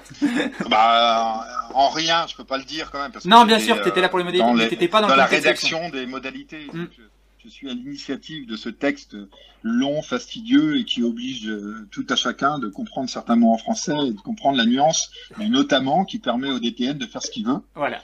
Euh, mais- non, mais de, de- surtout, c'est pas de faire ce qu'il veut, de pas s'enfermer dans quelque chose qui serait pas juste. Voilà.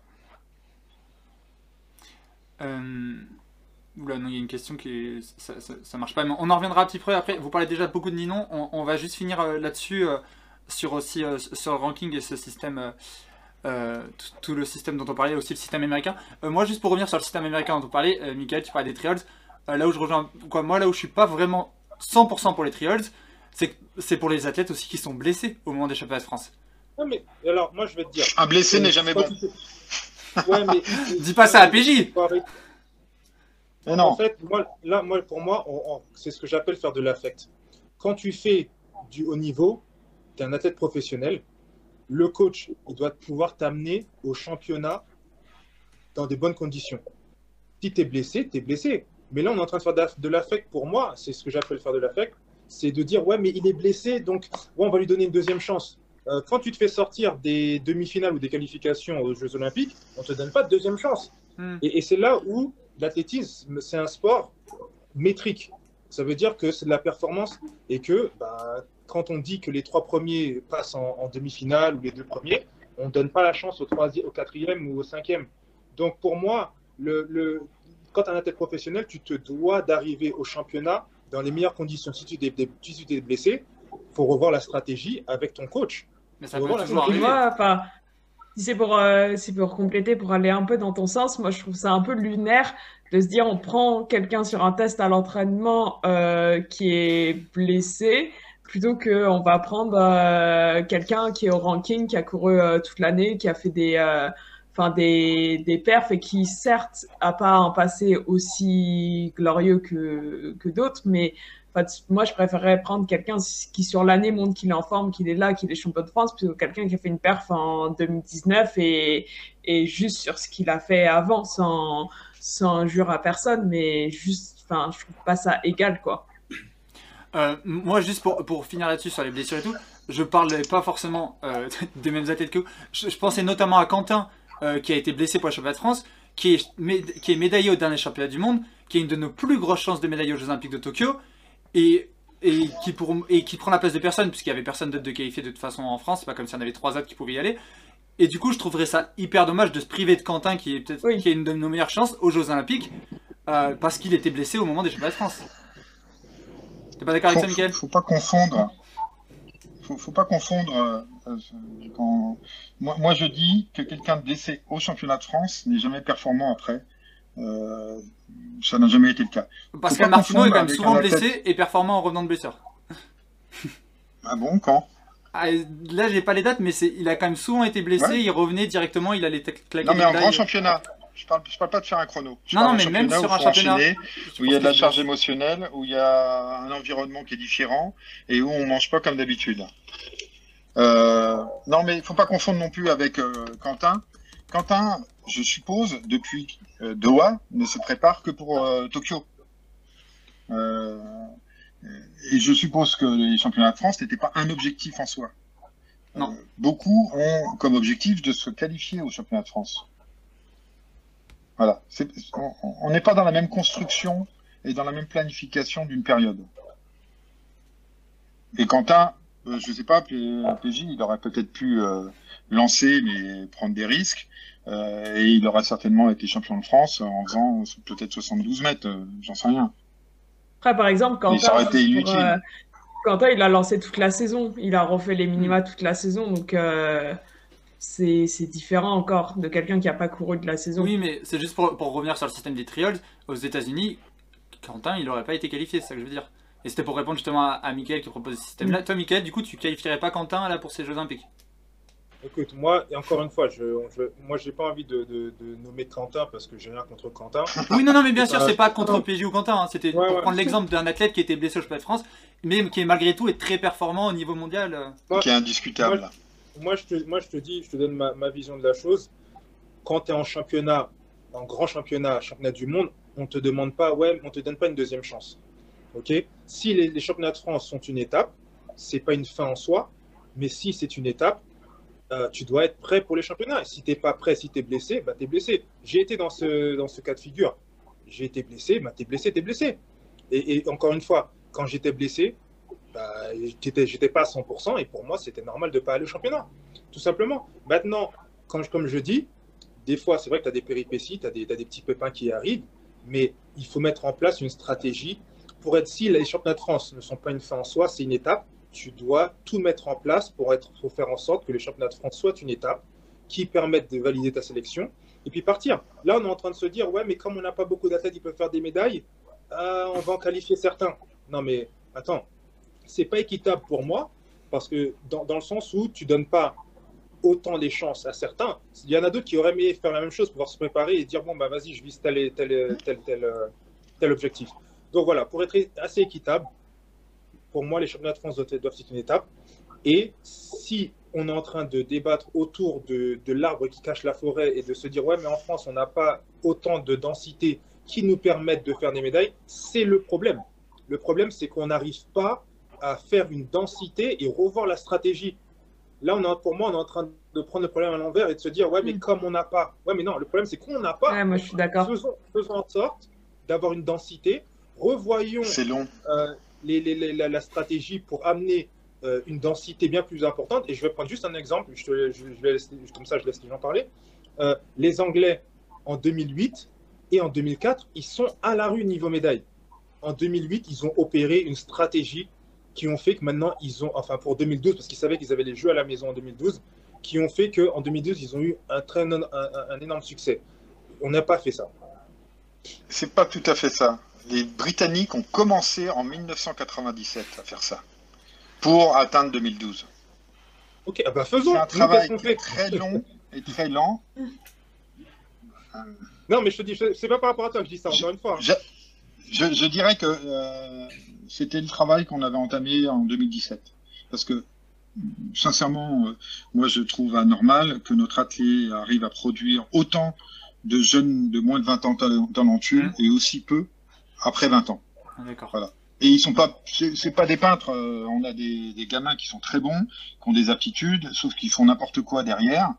Eux, leur environnement ou le système les amène à faire n'importe quoi. Voilà. Et c'est là-dessus qu'il faut travailler. C'est un travail de fond.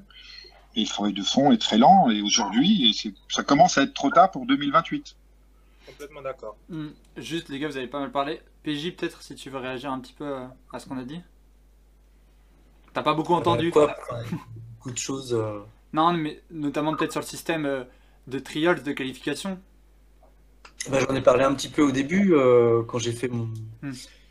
Mon rappel sur d'autres pays parce que j'ai pas envie de forcément de parler de la sélection de Tokyo ou, euh, ou, euh, ou de défendre mon athlète. Enfin, je suis pas là pour ça. donc, Non, mais euh, bien sûr. En plus, c'était un exemple, c'était pas. Le, système des trials, euh, euh, ça correspond à des pays qui peuvent le- se, le, se le permettre. Euh, il y en a très peu qui le font dans le monde. Et euh, même la Jamaïque euh, en f- en- a, a aussi un système de trials, mais avec des exemptions médicales, euh, dont a bénéficié Bolt, qui était blessé euh, aux sélections de 2016. Il a pu faire le 200 mètres, du coup, à, à Rio, tant mieux pour lui. Quoi. Donc, je, les États-Unis, eux, se, peuvent se permettre, par exemple, de ne pas qualifier une Kendra Harrison qui fait record Hmm. du monde avant, avant Rio, et pourtant d'avoir un sweep, les Ouais. trois premières places du 100 mètres haies. En France, euh, si, les, si le processus aujourd'hui fait que les, les, les, les critères euh, sont complexes, c'est justement pour essayer d'inclure au maximum euh, les athlètes et ne pas exclure des bons éléments. Dans, surtout en année olympique, en n'oubliant pas que l'athlétisme est toujours montré du doigt parce qu'on en voit trop de gens par rapport à d'autres sports qui envoient, par exemple, une, un seul athlète par catégorie. Ou, euh, voilà. Nous, on, est considéré comme un seul sport alors qu'en en fait, on est plusieurs sports. Le, le lanceur de poids est, différent du marathonien. euh, voilà, on est plusieurs sports en même temps, mais d'un regard extérieur, on est considéré comme un seul sport qui envoie trop de gens. Ok. Euh, Et puis, juste pour compléter les modalités, il faut avoir en tête quand même que les modalités de sélection des Jeux Olympiques euh, ne sont pas seules dans l'ensemble des modalités et que on parlait de construction pour l'avenir. Les modalités pour les moins de 18, les modalités pour les moins de 20, les modalités pour les moins de 23 euh, sont en cohérence avec euh, l'aboutissement olympique. Voilà, l'idée c'est de, de dessiner une trajectoire pour les athlètes de façon à ce qu'ils comprennent sont, quel est le niveau d'exigence euh, au fil du temps. En France, on a trop tendance à dire Ah, t'es espoir, t'as encore le temps. Mais ils sont quasiment tous aux Jeux Olympiques, ceux qui ont 20 ans ou 21 ans à travers le monde. Il n'y a qu'en France où on les envoie pas. Voilà, et où on n'est pas performant, parce qu'on s'y prend trop tard. Et à, 20 à 25 ans, il y a quasiment plus personne qui bat ses records après 26 ans dans les épreuves euh, plutôt de sprint, ou- de sprint ou explosif. Ils sont très rares. Euh, derrière, on maintient un niveau. Donc si on donne pas de l'expérience, on n'y arrive pas. Et, et l'étude qu'on avait lancée euh, en 2017 a montré que les athlètes français réussissent à leur deuxième jeu. D'accord. Ouais, donc Et ça rejoint un peu ce qu'on disait tout à l'heure qu'il faudrait euh, peut-être euh, essayer d'amener le, bah, le plus de monde possible si du coup ils réussissent plus à leur deuxième jeu. Euh, Mais oui, mais il n'y a pas que l'athlète, comme l'a dit PJ, Mm. il y a les autres sports, il y a le comité olympique, Ouais. il y a l'ANS, et il y a un cadre qui est donné et qui amène des contraintes. Bien sûr. Euh, J'ai juste une dernière question avant qu'on passe à autre chose, mais sur les critères de sélection, euh, vu que c'est toi qui les avais écrits, euh, Patrice. euh, les- le, il y avait, c'était un peu particulier avec les JO qui ont été déplacés. Les minima pouvaient être réalisés entre le 1er mai 2019 et le 5 avril 2020, et entre le 1er décembre 2020 et le 29 juin 2021. Pourquoi? J'avoue, que j'ai pas. le- Euh, euh, de mémoire, c'est parce qu'on excluait la période hivernale. C'est World Athletics qui a exclu la période Ouais. de pandémie. euh, C'est eux qui ont, Ah oui, qui ont euh, réouvert. là, sur les dernières mo- modalités, il y a Mm. eu cette période qui a été... euh, Oui, parce, que voilà, je ne pas comprenais pas pourquoi la période 2020, l'été 2020, alors qu'on a eu des championnats de France finalement en 2020 et tout ça, même si ça a été une saison tronquée, pourquoi ça comptait pas dans les minima alors que des perfs de 2019 comptent comme minima, mais pas les perfs de Parce que- 2020 Ça me Parce que c'est le monde de l'athlétisme au sens large qui n'a pas eu la même chance. Euh, Nous, on a pu proposer d'un- quelques compétitions euh, et on a eu quelques performances, mais d'autres pays n'ont pas pu. Et en termes d'équité, World Athletics avait décidé, mais même à l'origine, c'était beaucoup plus tard, et ils ont ravancé, je crois, pour quelques épreuves à partir du mois de septembre. Oui. Oui, pour, certaines, pour les épreuves notamment de fond et tout ça. Et, là, je parlais, Et, voilà, et des c'est pour ça qu'on avait fait en sorte d'organiser un décathlon début décembre euh, à la Réunion euh, pour permettre à Kevin de tenter une qualif assez loin des Jeux et d'éviter d'avoir euh, deux décathlons à faire en quelques quelques semaines. Ok, ok. Euh, Bon, on sait que c'est, on, est obligé d'un petit peu en parler, mais personne n'est obligé de réagir aux polémiques ou quoi que ce soit. On n'est pas non plus obligé de, de, de dire, euh, de de euh, simplement réagir. Je vois que ça en parle dans le chat. Voilà, il y a eu la polémique cette semaine. Il y a eu plusieurs polémiques sur les sélections. Il y a notamment eu la polémique, euh, qui est donc la polémique qui est. Ah oui, j'ai oublié de le dire dans les actus. On a eu deux médailles aujourd'hui au championnat d'Europe plus de 23 sur le 10 000. donc c'était quand même la bonne nouvelle du jour. donc voilà, donc félicitations à Florian Palais et Valentin Gondois. Euh, Donc, euh, donc voilà le, le, le compteur des médailles qui est ouvert donc chez les jeunes au championnat d'Europe à, à Tallinn en U23. Euh, voilà la Une polémique la erreur de langage, c'est pas chez les jeunes. Faut arrêter de dire les jeunes pour les moins de 23, ils devraient être aux Jeux Olympiques. Mais c'est considéré comme les sélections jeunes. Donc je, je reprends le langage fédéral, une c'est une sélection jeune. C'est une erreur. Euh, C'est ce qui induit notre faiblesse de l'athlète senior. Voilà. C'est qu'on croit qu'on est jeune, ça. sauf que ça commence à être trop tard. Euh, du coup, forcément, voilà, je voulais parler rapidement, en tout cas, qu'on revienne peut-être rapidement dessus, euh, pour le cas de Ninon, parce que je vois là qu'il y, y a beaucoup de monde qui demandait dans le chat. Donc voilà, Axel avait partagé, partagé ça, il a été partagé plusieurs fois. Il y a eu un communiqué de presse de la part du club de Ninon pour expliquer euh, rapidement euh, donc qu'ils étaient très déçus par la non-sélection de Ninon, euh, qui avait eu à l'époque quoi qu'il y aurait eu en tout cas une entente avec la fédération qui aurait promis à Ninon qu'elle serait qualifiée, euh, une promesse qui n'aurait pas été tenue. Le club remet en, donc forcément mais un petit peu, est un petit peu énervé par rapport à ça, mais ils remettent aussi en, cause d'autres athlètes sélectionnés. Ils disent qu'ils veulent pas jeter la pierre à d'autres athlètes, mais ils remettent en cause d'autres athlètes sélectionnés en disant pourquoi eux ils y sont alors que pas nous, alors que eux non plus n'ont pas couru. Euh, Il y a beaucoup beaucoup de choses dans, dans- dans ce communiqué de presse. Et aussi, euh, ils disent que Ninon n'est pas sélectionnée parce que c'est une femme, qu'elle a eu un enfant et qu'elle est punie pour ça. Voilà. On- on- J'essaie de faire rapidement le, le, le- le communiqué. Euh, est-ce que quelqu'un veut réagir par rapport à, la, à, la- à Ninon ou pas? Patrice, est-ce que tu veux réagir ou pas? Que T'as le droit de pas réagir, Alors, Patrice. hein. Moi, moi, je, enfin, je prends la parole. Vas-y, vas-y, pense vas-y. qu'il Faut faire, faut faire attention parce que on connaît pas les, tous les tenants et les aboutissants. Mm. Euh, seuls eux le connaissent, enfin les connaissent. Je pense qu'il faut faire attention, il faut avoir un, un- un droit de réserve et euh, Tout à fait d'accord. Enfin, faut, faut- faut rester assez distant parce que ces histoires-là, on connaît pas vraiment. Euh, du coup, Patrice, je sais pas si tu voulais réagir ou pas. Moi, quand même, ce que je voulais dire par rapport à ça. euh, Moi, j'avais eu Ninon au téléphone. Ah, vas-y. Non, mais quand elle était enceinte. Et c'est vrai que j'avais trouvé ça très bien, cette démarche, euh, quand ils avaient appris que les Jeux étaient reportés, de- d'entamer cette démarche, et je trouvais ça très courageux. Et donc, je lui ai évoqué bah, quelles possibilités elle voyait par rapport aux Jeux, et elle croyait en elle, et cette capacité à pouvoir revenir à un très haut niveau entre février et le mois d'août.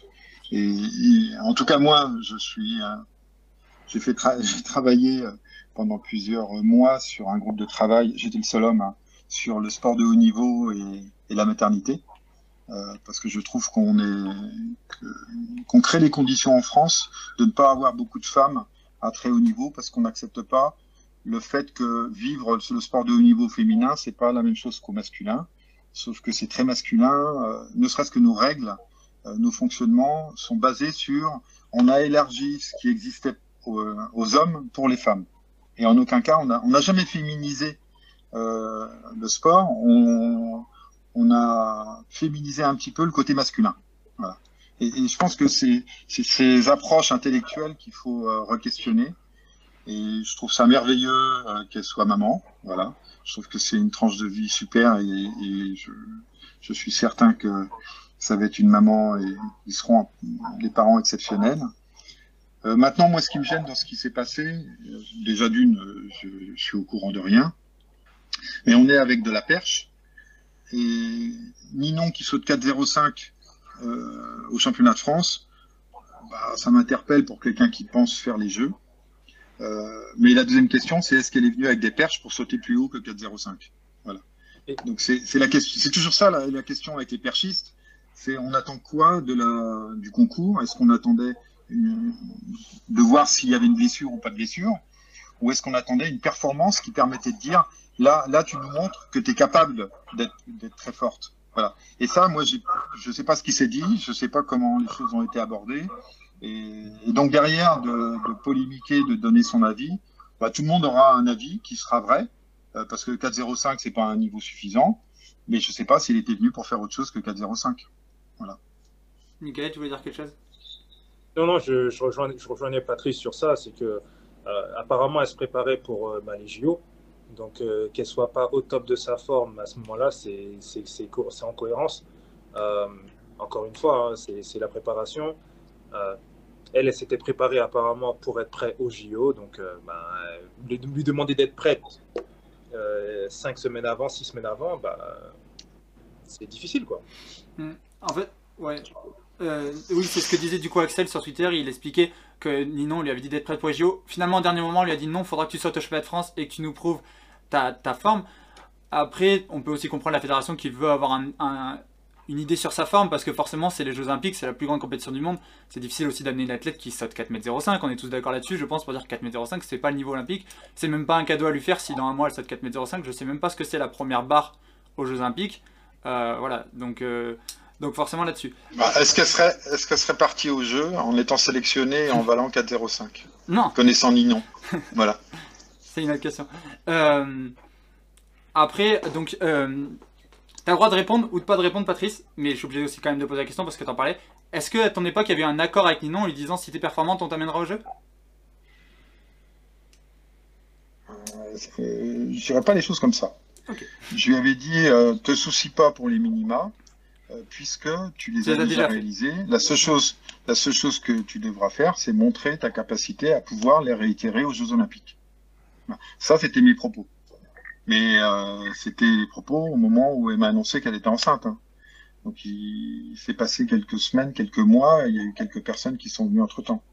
Voilà. Et peut-être que les propos tenus par la suite n'étaient pas du tout les mêmes. Après, il faut euh, accepter qu'il y a eu un échange avec des tiers et que la parole ou les propos que j'ai pu tenir avec elle n'ont plus de valeur. Juste aussi pour revenir sur cette polémique qu'il y a eu, euh, le communiqué est quand même un petit peu hallucinant sur certains points et on l'a vu partir dans tous les sens avec notamment des personnes politiques qui l'ont repris, des gens qui se sont, elles sont partis un petit peu dans tous les sens en disant que c'était une honte qu'elle soit pas prise pour ça, que c'était une décision patriarcale. Euh, la décision, euh, je pense pas honnêtement par contre qu'elle soit prise parce que c'est une femme ou parce qu'elle a eu un enfant. C'est vraiment plus une décision par rapport à la performance. On est assez d'accord 4m05. Voilà. Après, il y a aussi l'histoire qu'elle pourrait être plus forte dans un mois aux Jeux Olympiques, mais euh, mais voilà, il y a- après il y a aussi toute cette, toute cette fin de, de la, sur la polémique sur les autres athlètes qui eux n'ont pas eu à participer aux, Jeux, au championnat de France et qui malgré tout ont été qualifiés euh, aux, aux Jeux Olympiques. Là c'est encore autre chose. Euh, blessé ou Ouais, pas. certains, on leur demande de test à l'entraînement et Ninon lui demande de sauter en compète. Exactement, En fait, on ça, d'un enfin, test pour moi, c'est l'équité sans mettre personne en cause. C'est que si tu demandes quelque chose à quelqu'un, euh, tu dois demander la même chose à, à l'autre. Enfin, en plus, les deux, euh, enfin, dans ces cas-là, les deux avaient fait des minima, donc euh, donc c'est pas une question de minima pas fait ou pas.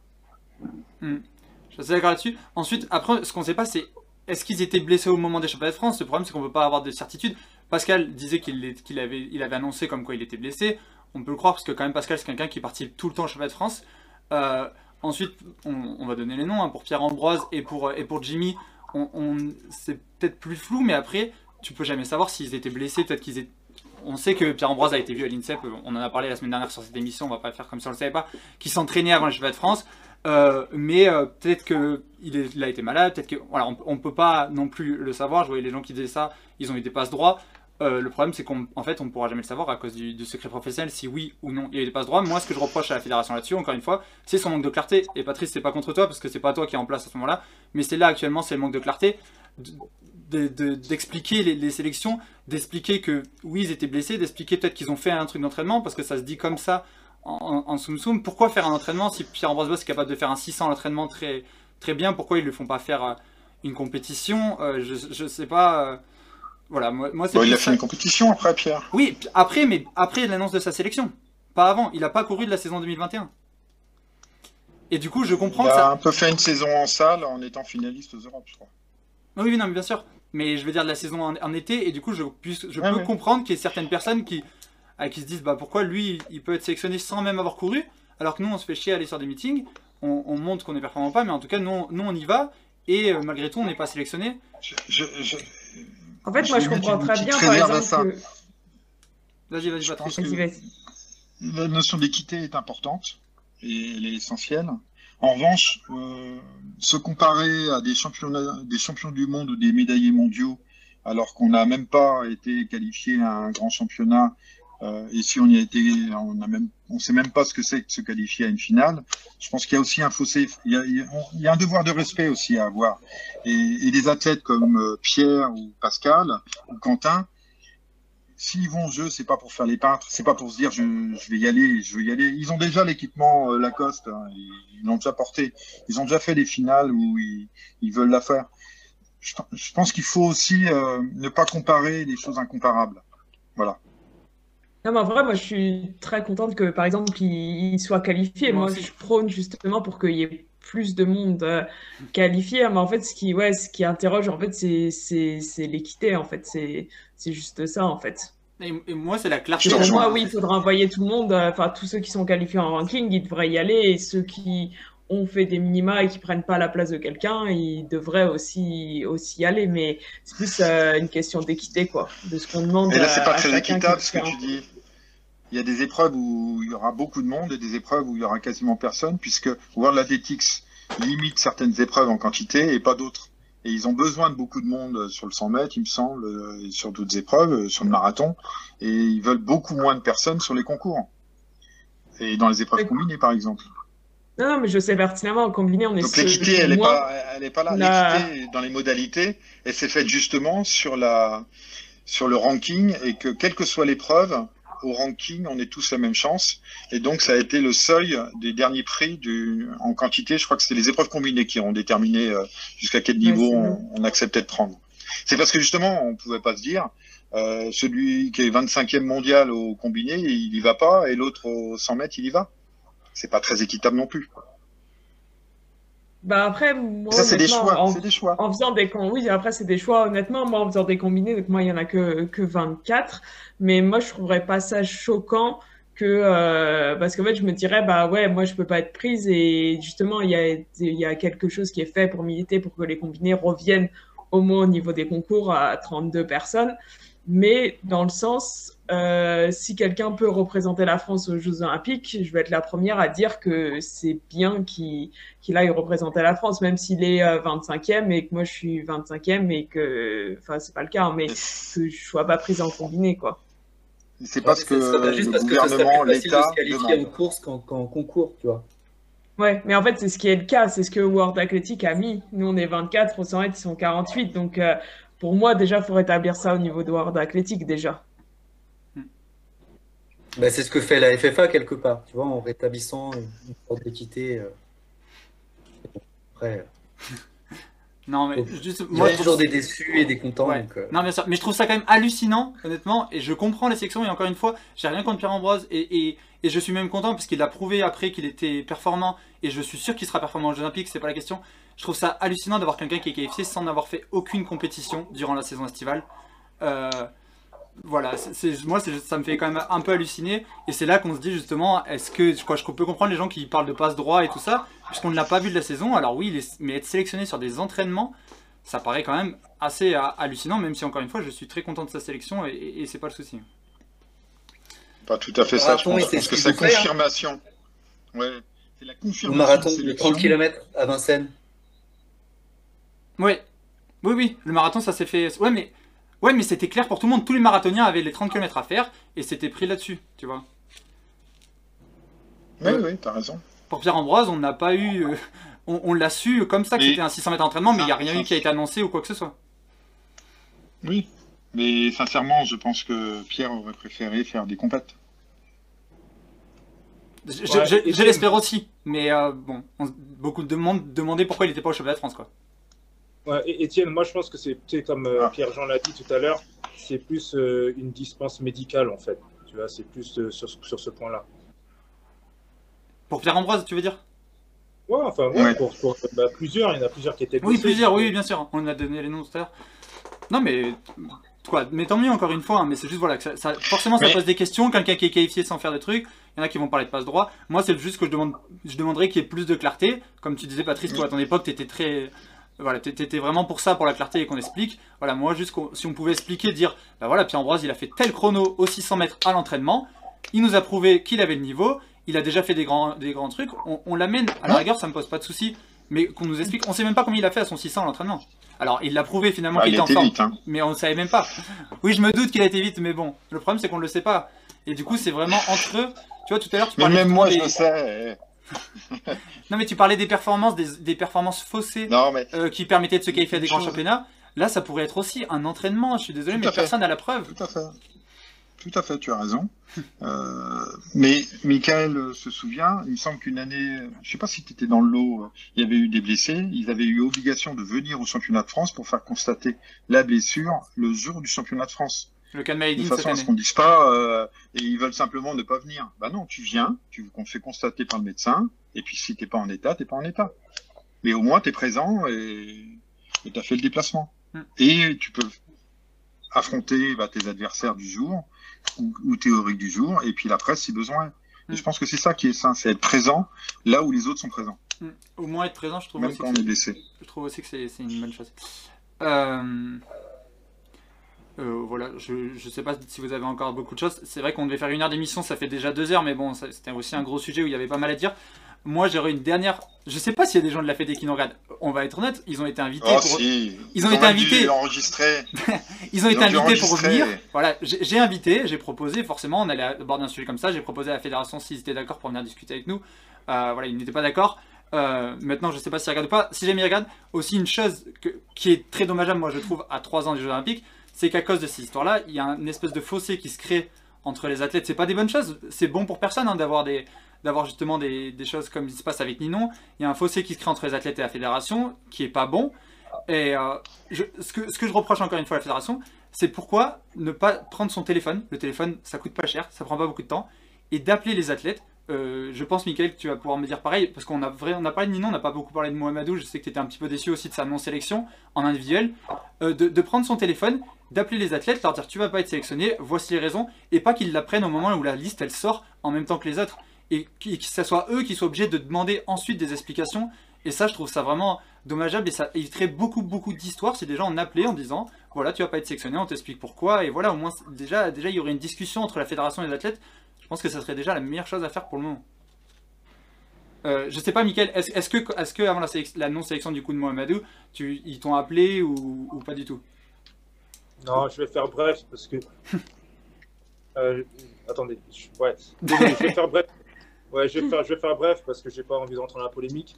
Euh, pour faire bref, on n'a pas eu d'appel.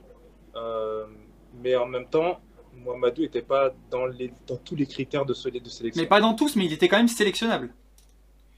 Écoute, Non, mais je veux dire, on pourrait appeler tous les athlètes sélectionnables. euh, quoi, tous ceux qui n'ont pas été sélectionnés parmi les sélectionnables. si vous avez regardé mes, mes tweets, vous connaissez mon avis sur la situation. Non, mais bien sûr. Après, voilà. Après, ça peut être un choix de la fédération. Le choix, il n'est pas forcément mauvais. C'est pas ça que je veux dire. C'est plutôt expliquer le choix, pour moi. Ça serait, c'est surtout ça. Je sais pas, du coup, Patrice, si tu me rejoins là-dessus, mais. euh, euh, voilà. Je, Moi, moi je, je le dis, je suis pour la transparence. Voilà.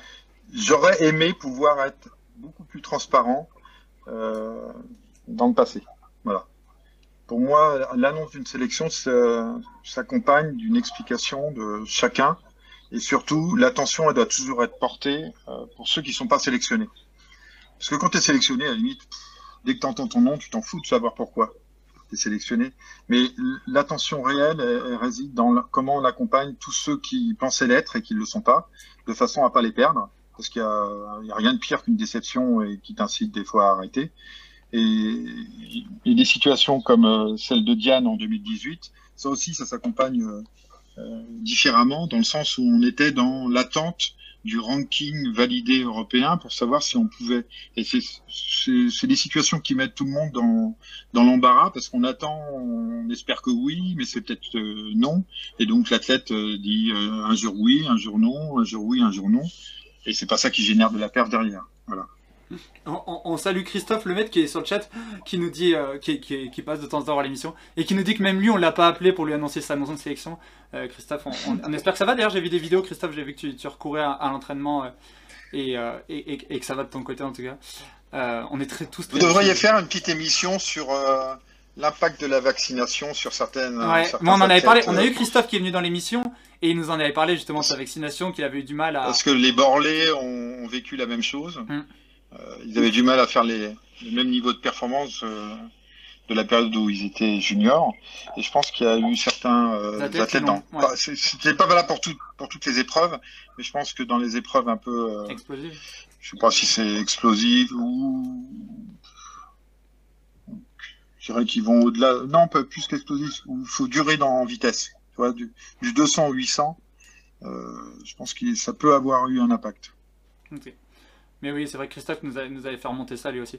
Euh, et du coup, juste pour rebondir sur ce que tu disais avant, euh, voilà, il y a aussi il y a des athlètes, euh, on va pas donner forcément des noms ou quoi, qui, un peu comme Diane, qu'on leur a dit ils vont être sélectionnés, au dernier moment ils n'ont pas été sélectionnés.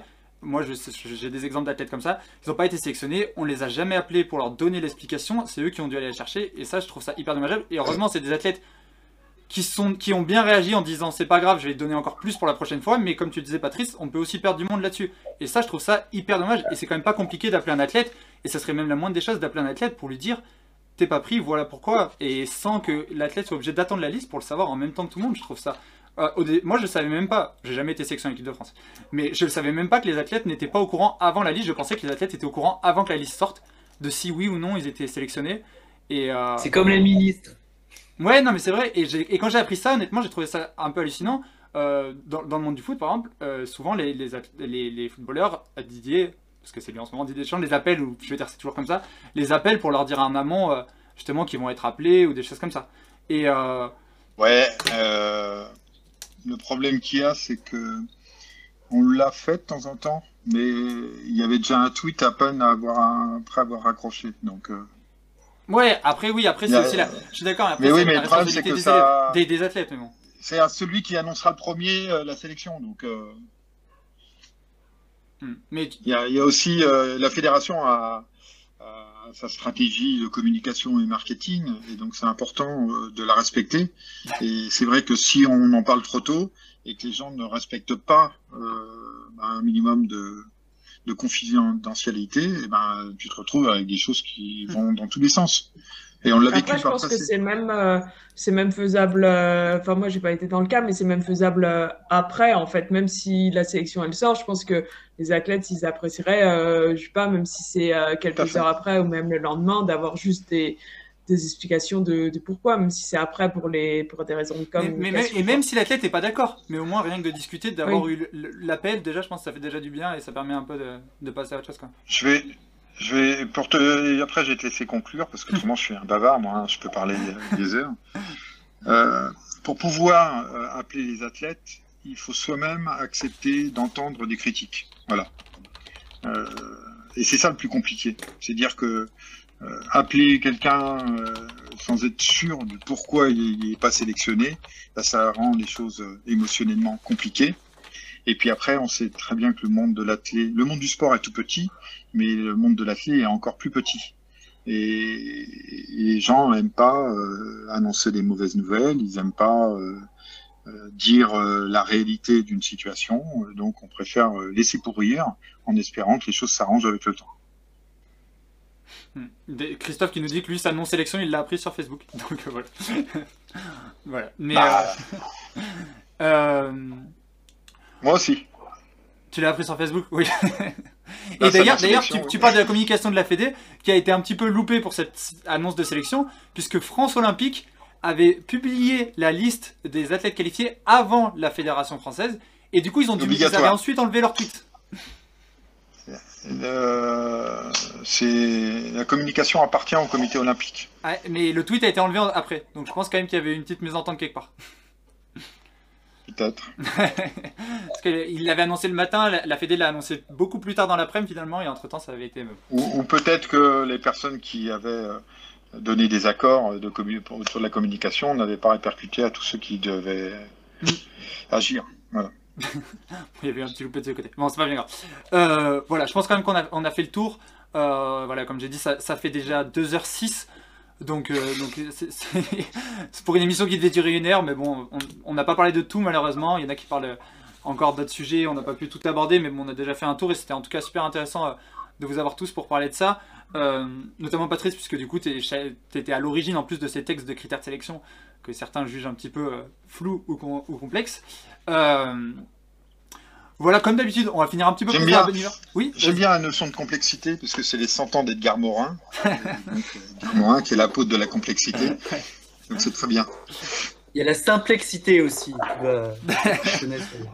Euh. la simplexité. On, on va terminer avec un petit quiz, un petit quiz particulier cette semaine. Diane, je te vois attraper ton. Je sais pas ce que. J'ai pas d'ardoise, j'ai déménagé. Eh ben, tu n'as pas besoin d'ardoise, Diane. C'est ça qui est fou cette Ah, semaine. ok. C'est que j'ai fait un nouveau truc pour le quiz. On termine avec un petit quiz, toujours, c'est toujours comme ça dans, dans On va s'y atteler pour terminer un peu dans la bonne humeur.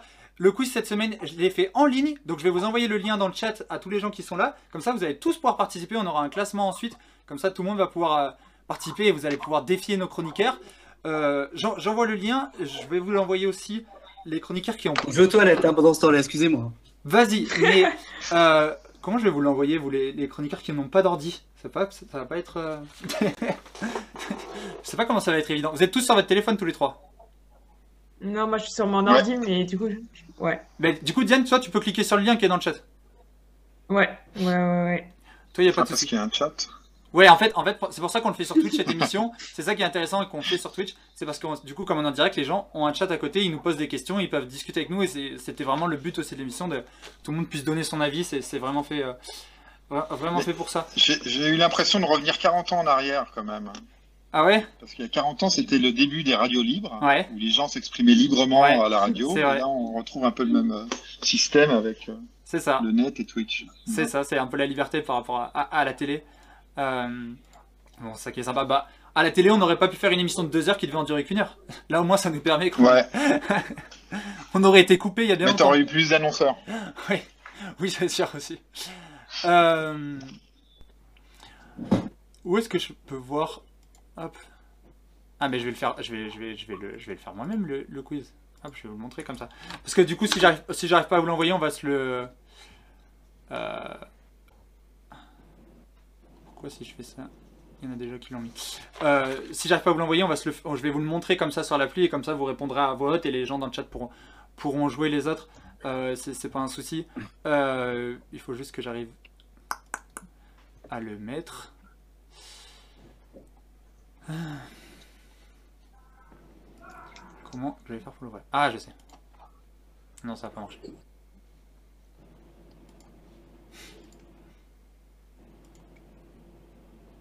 Non, ça ne marche pas. Bon, je- J'espère que dans le chat vous vous amusez bien parce que eux ils peuvent déjà jouer au quiz, mais non, on ne peut pas jouer au quiz pour l'instant. Diane, toi, tu es sur le quiz déjà, c'est bon? Ouais, c'est bon, c'est bon. J'ai bien de la chance. Parce que là, euh, c'est problématique cette histoire. Ah, j'ai une idée. Étienne, Vas-y. fait, pendant que tu es en train de régler ce problème technique, Ouais, euh, je te donne mon avis sur, le, sur la non-sélection de Mohamedou. vas-y, vas-y. Fédé le, le, le sait parce que j'ai pu échanger avec eux. En fait, tu vois, ce qui se passe, c'est que j'ai- j'ai un mec qui euh, était dans les 30 premiers au, au- au ranking. Ouais. Là, une semaine après, il est 25e au ranking et c'est pas à 3 par pays. Euh, au niveau des top listes, c'est le premier européen. Et il va pas, il va pas au JO, tu vois. Donc, euh, ouais, ça reste en travers de la gorge. Tu, tu me dis quoi par rapport au, au, au ranking? Il, il, est à- il est 25ème à 3 par pays ou pas à 3 par pays? Non, pas à 3 par pays. Ok. Ok, ok. Et du coup, t'ont donné, t'ont donné une explication par rapport à la non-sélection? Il y a des critères de sélection, tout simplement. Mais voilà, tu vois, c'était pour rebondir là-dessus, mais il y a des critères de sélection. Au moment où la, ris- où la liste s'est arrêtée, il n'était pas dans, les top 20 dans le top 24. Ok. Donc, euh, ouais. Ok, ok, bon, c'est intéressant. Mais alors, oui, en plus que Mohamedou, pour le coup, va à Tokyo quoi qu'il arrive, puisqu'il est qualifié avec le relais. Donc en tout cas, il ne peut pas y avoir d'aspect euh, financier par rapport à, à son non-sélection. Des fois, ça peut arriver qu'il y ait des aspects Il n'y a financiers. jamais. Non. Il faudrait mettre de côté l'aspect financier. Ok. Il n'y a jamais un problème Et financier. mais c'était une question tout à l'heure dans le chat, tu vois. Euh, Est-ce que des fois, il y avait des aspects financiers par rapport au- aux non-sélections Euh, Du coup, tu dis que non. Non. C'est jamais un problème. Non. Ok, La question de l'aspect financier doit se poser avant les modalités, pas après. ok, très bien. Euh, on n'a toujours pas PJ, on est d'accord Si je suis là. Ah, mais je te voyais pas, PJ, désolé. bon, mais on peut, on peut commencer le quiz alors. C'est pas la grosse commission, hein. Je te voyais pas, je suis désolé. Euh, Bon, on peut commencer tranquillement. Euh, Première question. Euh, elles sont assez simples les questions. Du coup, du coup, Diane, tu peux jouer de ton côté et répondre sur ton ordi. Dans le stream, pareil, vous pouvez sur le chat, pareil, vous pouvez répondre de votre côté sur l'ordi. Comme ça, à la fin, on verra qui, qui a, qui a remporté. Les chroniqueurs à qui j'ai pas pu envoyer le lien, vous, vous avez qu'à me répondre directement ici, ça sera plus facile. Euh, alors, parmi ces athlètes de l'équipe de France, lequel va participer pour la première fois aux Jeux Olympiques Alors, tu sais, Patrice Il y a qui? Ah, tu, vous voyez pas? Ah non, Si. je vois pas. Mais comment on. Comment on peut voir là? Eh, mais normalement, moi, vous voyez sur mon. Si c'est dans le petit truc orange. Ouais. Ah, ok, Ouais, ça- je vous le grandit. lis à vote, je vous le lis à vote si c'est trop petit pour vous. Pas de souci. Sur le chat, il voit. Alors, Alexandra Ah. Tavernier, Jimmy Vico, Valentin. Benjamin Compaoré, Valentin Lavéini. Valentin Valentin. T'es d'accord, PJ Oui. Allez, on verra à la fin si vous avez juste. Euh, lequel de ces athlètes ne participera pas aux Jeux Olympiques? Je vous donne une liste, il y en a un qui n'est pas qualifié pour les JO. Christopher Nia- Nialali, Ludovic Ousseni, Fabrizio Saidi ou Gilles Biron? Ah, il y en a deux, normalement. Parce qu'il y en a un qui est remplaçant. Ah, lequel n'est pas dans la liste? Ah, c'est pareil. bah, Fabrizio. Mais Patrice, t'as l'air de beaucoup trop connaître la liste. On va laisser les autres répondre la prochaine fois parce que je, je crois que PJ, PJ connaît moins bien la liste. ah, peut-être Non, que mais le celle-ci est 4x4, c'est- je suis désolé, mais. peu- Oui, bien sûr. Euh, c'est aussi pour que ça soit à tout le monde. Alors, renvoyer SVP. Alors, attendez, je vous renvoie le lien. Je, je vous le spam comme ça. Hop. Vous pouvez tous jouer. Euh, lequel de ces athlètes n'est pas né en 1997 1997, on rappelle, génération dorée du demi-fond français, qui a remporté plusieurs fois le championnat d'Europe par équipe. Alors, lequel n'est pas né en 97 Hugo Hé, Alexis Fellu, Baptiste Michler, Jérémy Gress- euh, Jimmy Gressier. Ils sont tous qualifiés aux Jeux Olympiques, mais il y en a un qui n'est pas né en 97. Lequel? Michler? Tu sais, Mickaël, ou pas? Non, je Moi, sais je dirais pas, avec-. Felu, moi. Eh, c'est Alexis qui, qui n'est pas né en 97. Les- tous les- il est né en 98 et les autres en 97. Euh, Ouais, mais là, je triche parce que c'est moi qui les ai sélectionnés dans les équipes jeunes, donc je sais que ouais, c'est ils étaient pas en même temps à un moment donné. Qui possède le plus de sélections en équipe de France? Toute catégorie. Pas forcément que en équipe de France A, toute catégorie. Renaud Lavigny, Mélina Robert Michon, Benjamin Compaoré ou Jimmy Gressier? Mélina? Moi, je pense que c'est Mélina. Moi aussi. Mais bon, ça va être un piège. Pas forcément. Peut-être le piège, c'est de faire croire qu'il y a un piège, tu vois. Ah, Mélina a fait des, championnats jeunes que Renault a pas fait. Ouais. Je peux vous dire, Et elle il a les championnats d'Europe. Renault, c'est le deuxième, il a 41 sélections en A et 2 sélections jeunes. Et Mélina, du coup, qui est première, qui est bien première, Mélina, elle a 8 sélections jeunes et 61 sélections en A. 61 sélections, ça commence à, à- à parler. Euh, qui est l'athlète le plus jeune de l'équipe de France? Jemina Joseph, Ethan Cormon, Sirena Samba Mayela ou Ludovic Ousseni Ah, c'est Jemima. Tu sais, Michael, qui c'est le plus jeune ou pas? Euh, Je pense Jemima aussi. Ouais. TJ, tu dis ça? J'aurais mis Jemima, mais je sais pas. Ouais. Jemima a 19 ans, tous les autres ont 20 ans. Euh, lequel de ces athlètes n'est pas médaillé olympique? C'est des questions faciles, c'est vrai pour vous, mais c'est pour que tout le monde puisse jouer dans le chat. Alexandra Tavernier, Jimmy Vico, Mélina Robert Michon ou Kevin Meyer Bah, c'est le marteau, là. hein. c'est Alex. Ah, il y avait une petite. Mais là, là, il y avait un petit piège avec Jimmy parce qu'il a été, il a été euh, Ah non, médaille de bronze. médaille de 400. bronze en 2012 avec le relais, euh, mais une médaille qui a été récupérée. C'est pour ça. Ah bah oui, mais Ah, là, là on Et vient sur des questions plus compliquées. On va voir si Patrice se souvient bien du document euh, qu'il a rédigé. Quels, quels, quels étaient les minima pour se qualifier aux Olympiques sur le 1500 mètres féminin? 4,0350, 4,0500, 4,0275 ou 4,0420 je sais pas. 4-0-4-20. j'irais- 3,50. Ouais, j'irais ça aussi. ouais. 4,20. 4,0420 et toi, PJ, tu dis quoi 404. PJ, t'as dit 4,0350 Oui. Et Michael, tu le sais ou tu sais pas du tout Oh, je sais pas, j'aurais dit 4-0-4-20 aussi. Ouais, c'est 4-0-4-20, bien vu. Ah, il y avait des athlètes qui étaient prioritaires de sélection, c'est vrai qu'on n'en a pas forcément parlé, il y avait aussi 7 athlètes qui étaient prioritaires de sélection. Dans cette liste, lequel n'était pas prioritaire de sélection? Oh, Patrice, t'as pas le droit de répondre. Boss. Ludwig Vaillant, Ouais, on, on va dire Michael qui répond. Ludwig Vaillant, Pascal Martin-Lagarde, Quentin Bigot ou Pierre-Ambroise Boss? Qui était pas prioritaire. Ouais, il y en a un des quatre qui n'était pas prioritaire de sélection. Répète, répète la liste, s'il te plaît. Ludwig. Vaillant, Pascal Martino Lagarde, Quentin Bigot, Pierre-Ambroise Boss. Bossé, je crois qu'il faut dire. Alors, les deux premiers sont prioritaires, c'est clair. J'hésite entre Quentin et PAB. Euh, 2019. PJ, il va pas être content. Qu'est-ce qu'il a fait, Quentin, en 2019 Non, non, mais Quentin, non, Quentin, il a, il a, il a perfait, donc c'est PAB. Ouais. Et T'hésites avec. C'était limite le plus prioritaire, Quentin. Il a fait médaille au championnat du monde en 2019. Ouais, C'était le plus prioritaire des prioritaires. désolé. Mais j'ai la bonne réponse, donc c'est ce qui compte. Ouais, t'as la bonne réponse, c'est le plus important. Quels étaient les minima sur le 50 km marche? Il, en est- il nous reste plus que deux questions. Les minima sur le 50 km marche? 4h, 3h55, 3h45 ou 3h50 Personne les a en tête? Moi, je pense que c'est 3h55. Allez. PJ, tu sais pas 55 aussi, parce que c'est. Eh ben on met 3h55, mais c'était une mauvaise réponse, malheureusement pour vous. Ah. Et dernière 50. question, quel est l'âge de... C'était 3h50, les minima. Et quel est Ouais. l'âge de Nicolas Navarro? 30 ans, 32 ans, 34 ans ou 36 ans? Franchement, c'est au pif là. 32. 32. Fallait réviser la sélection Une tête de 32. Tu dis 32 Vous, dites, vous êtes d'accord avec lui, 32 les autres? Aucune idée. Ah là là, vous le vieillissez, il a que 30 ans. Tu l'as fait sur ton, téléphone, sur ton ordi du coup, euh, Diane? Ouais, ouais, c'est bon, je l'ai fait. Ok, parfait. Et bah du coup, on va pouvoir regarder, euh, regarder les résultats. Hop. Euh, Je l'ai quelque part. On va regarder ça tous ensemble. Hop. C'est là. Je remets ça à l'écran. Je suis désolé. Ouais, je me souviens, les 3h50, je m'étais fait incendier par les marcheurs. Ah ouais? Pourquoi? Trop dur ou trop facile? J'arrive pas à y balèze, hein, trop dur. Trop dur? Ah, parce que euh, c'est un vrai seuil, 4 heures euh, 50 km. Ok. on aura que Yohan qui... Ah non Si, il y aura que Yohan présent sur le 50 km. oui.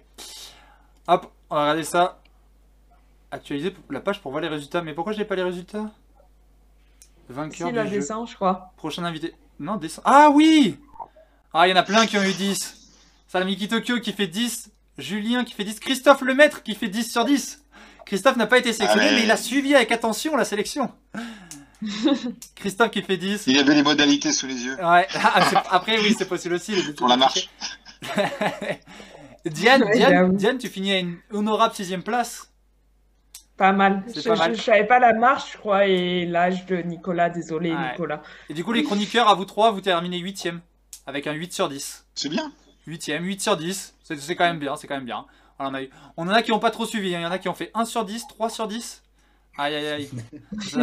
Non. Bon, en tout cas, voilà, au moins, comme ça, hop, je fais passer un peu tout le, tous les résultats. Comme ça, vous pouvez tous voir à combien vous avez fini.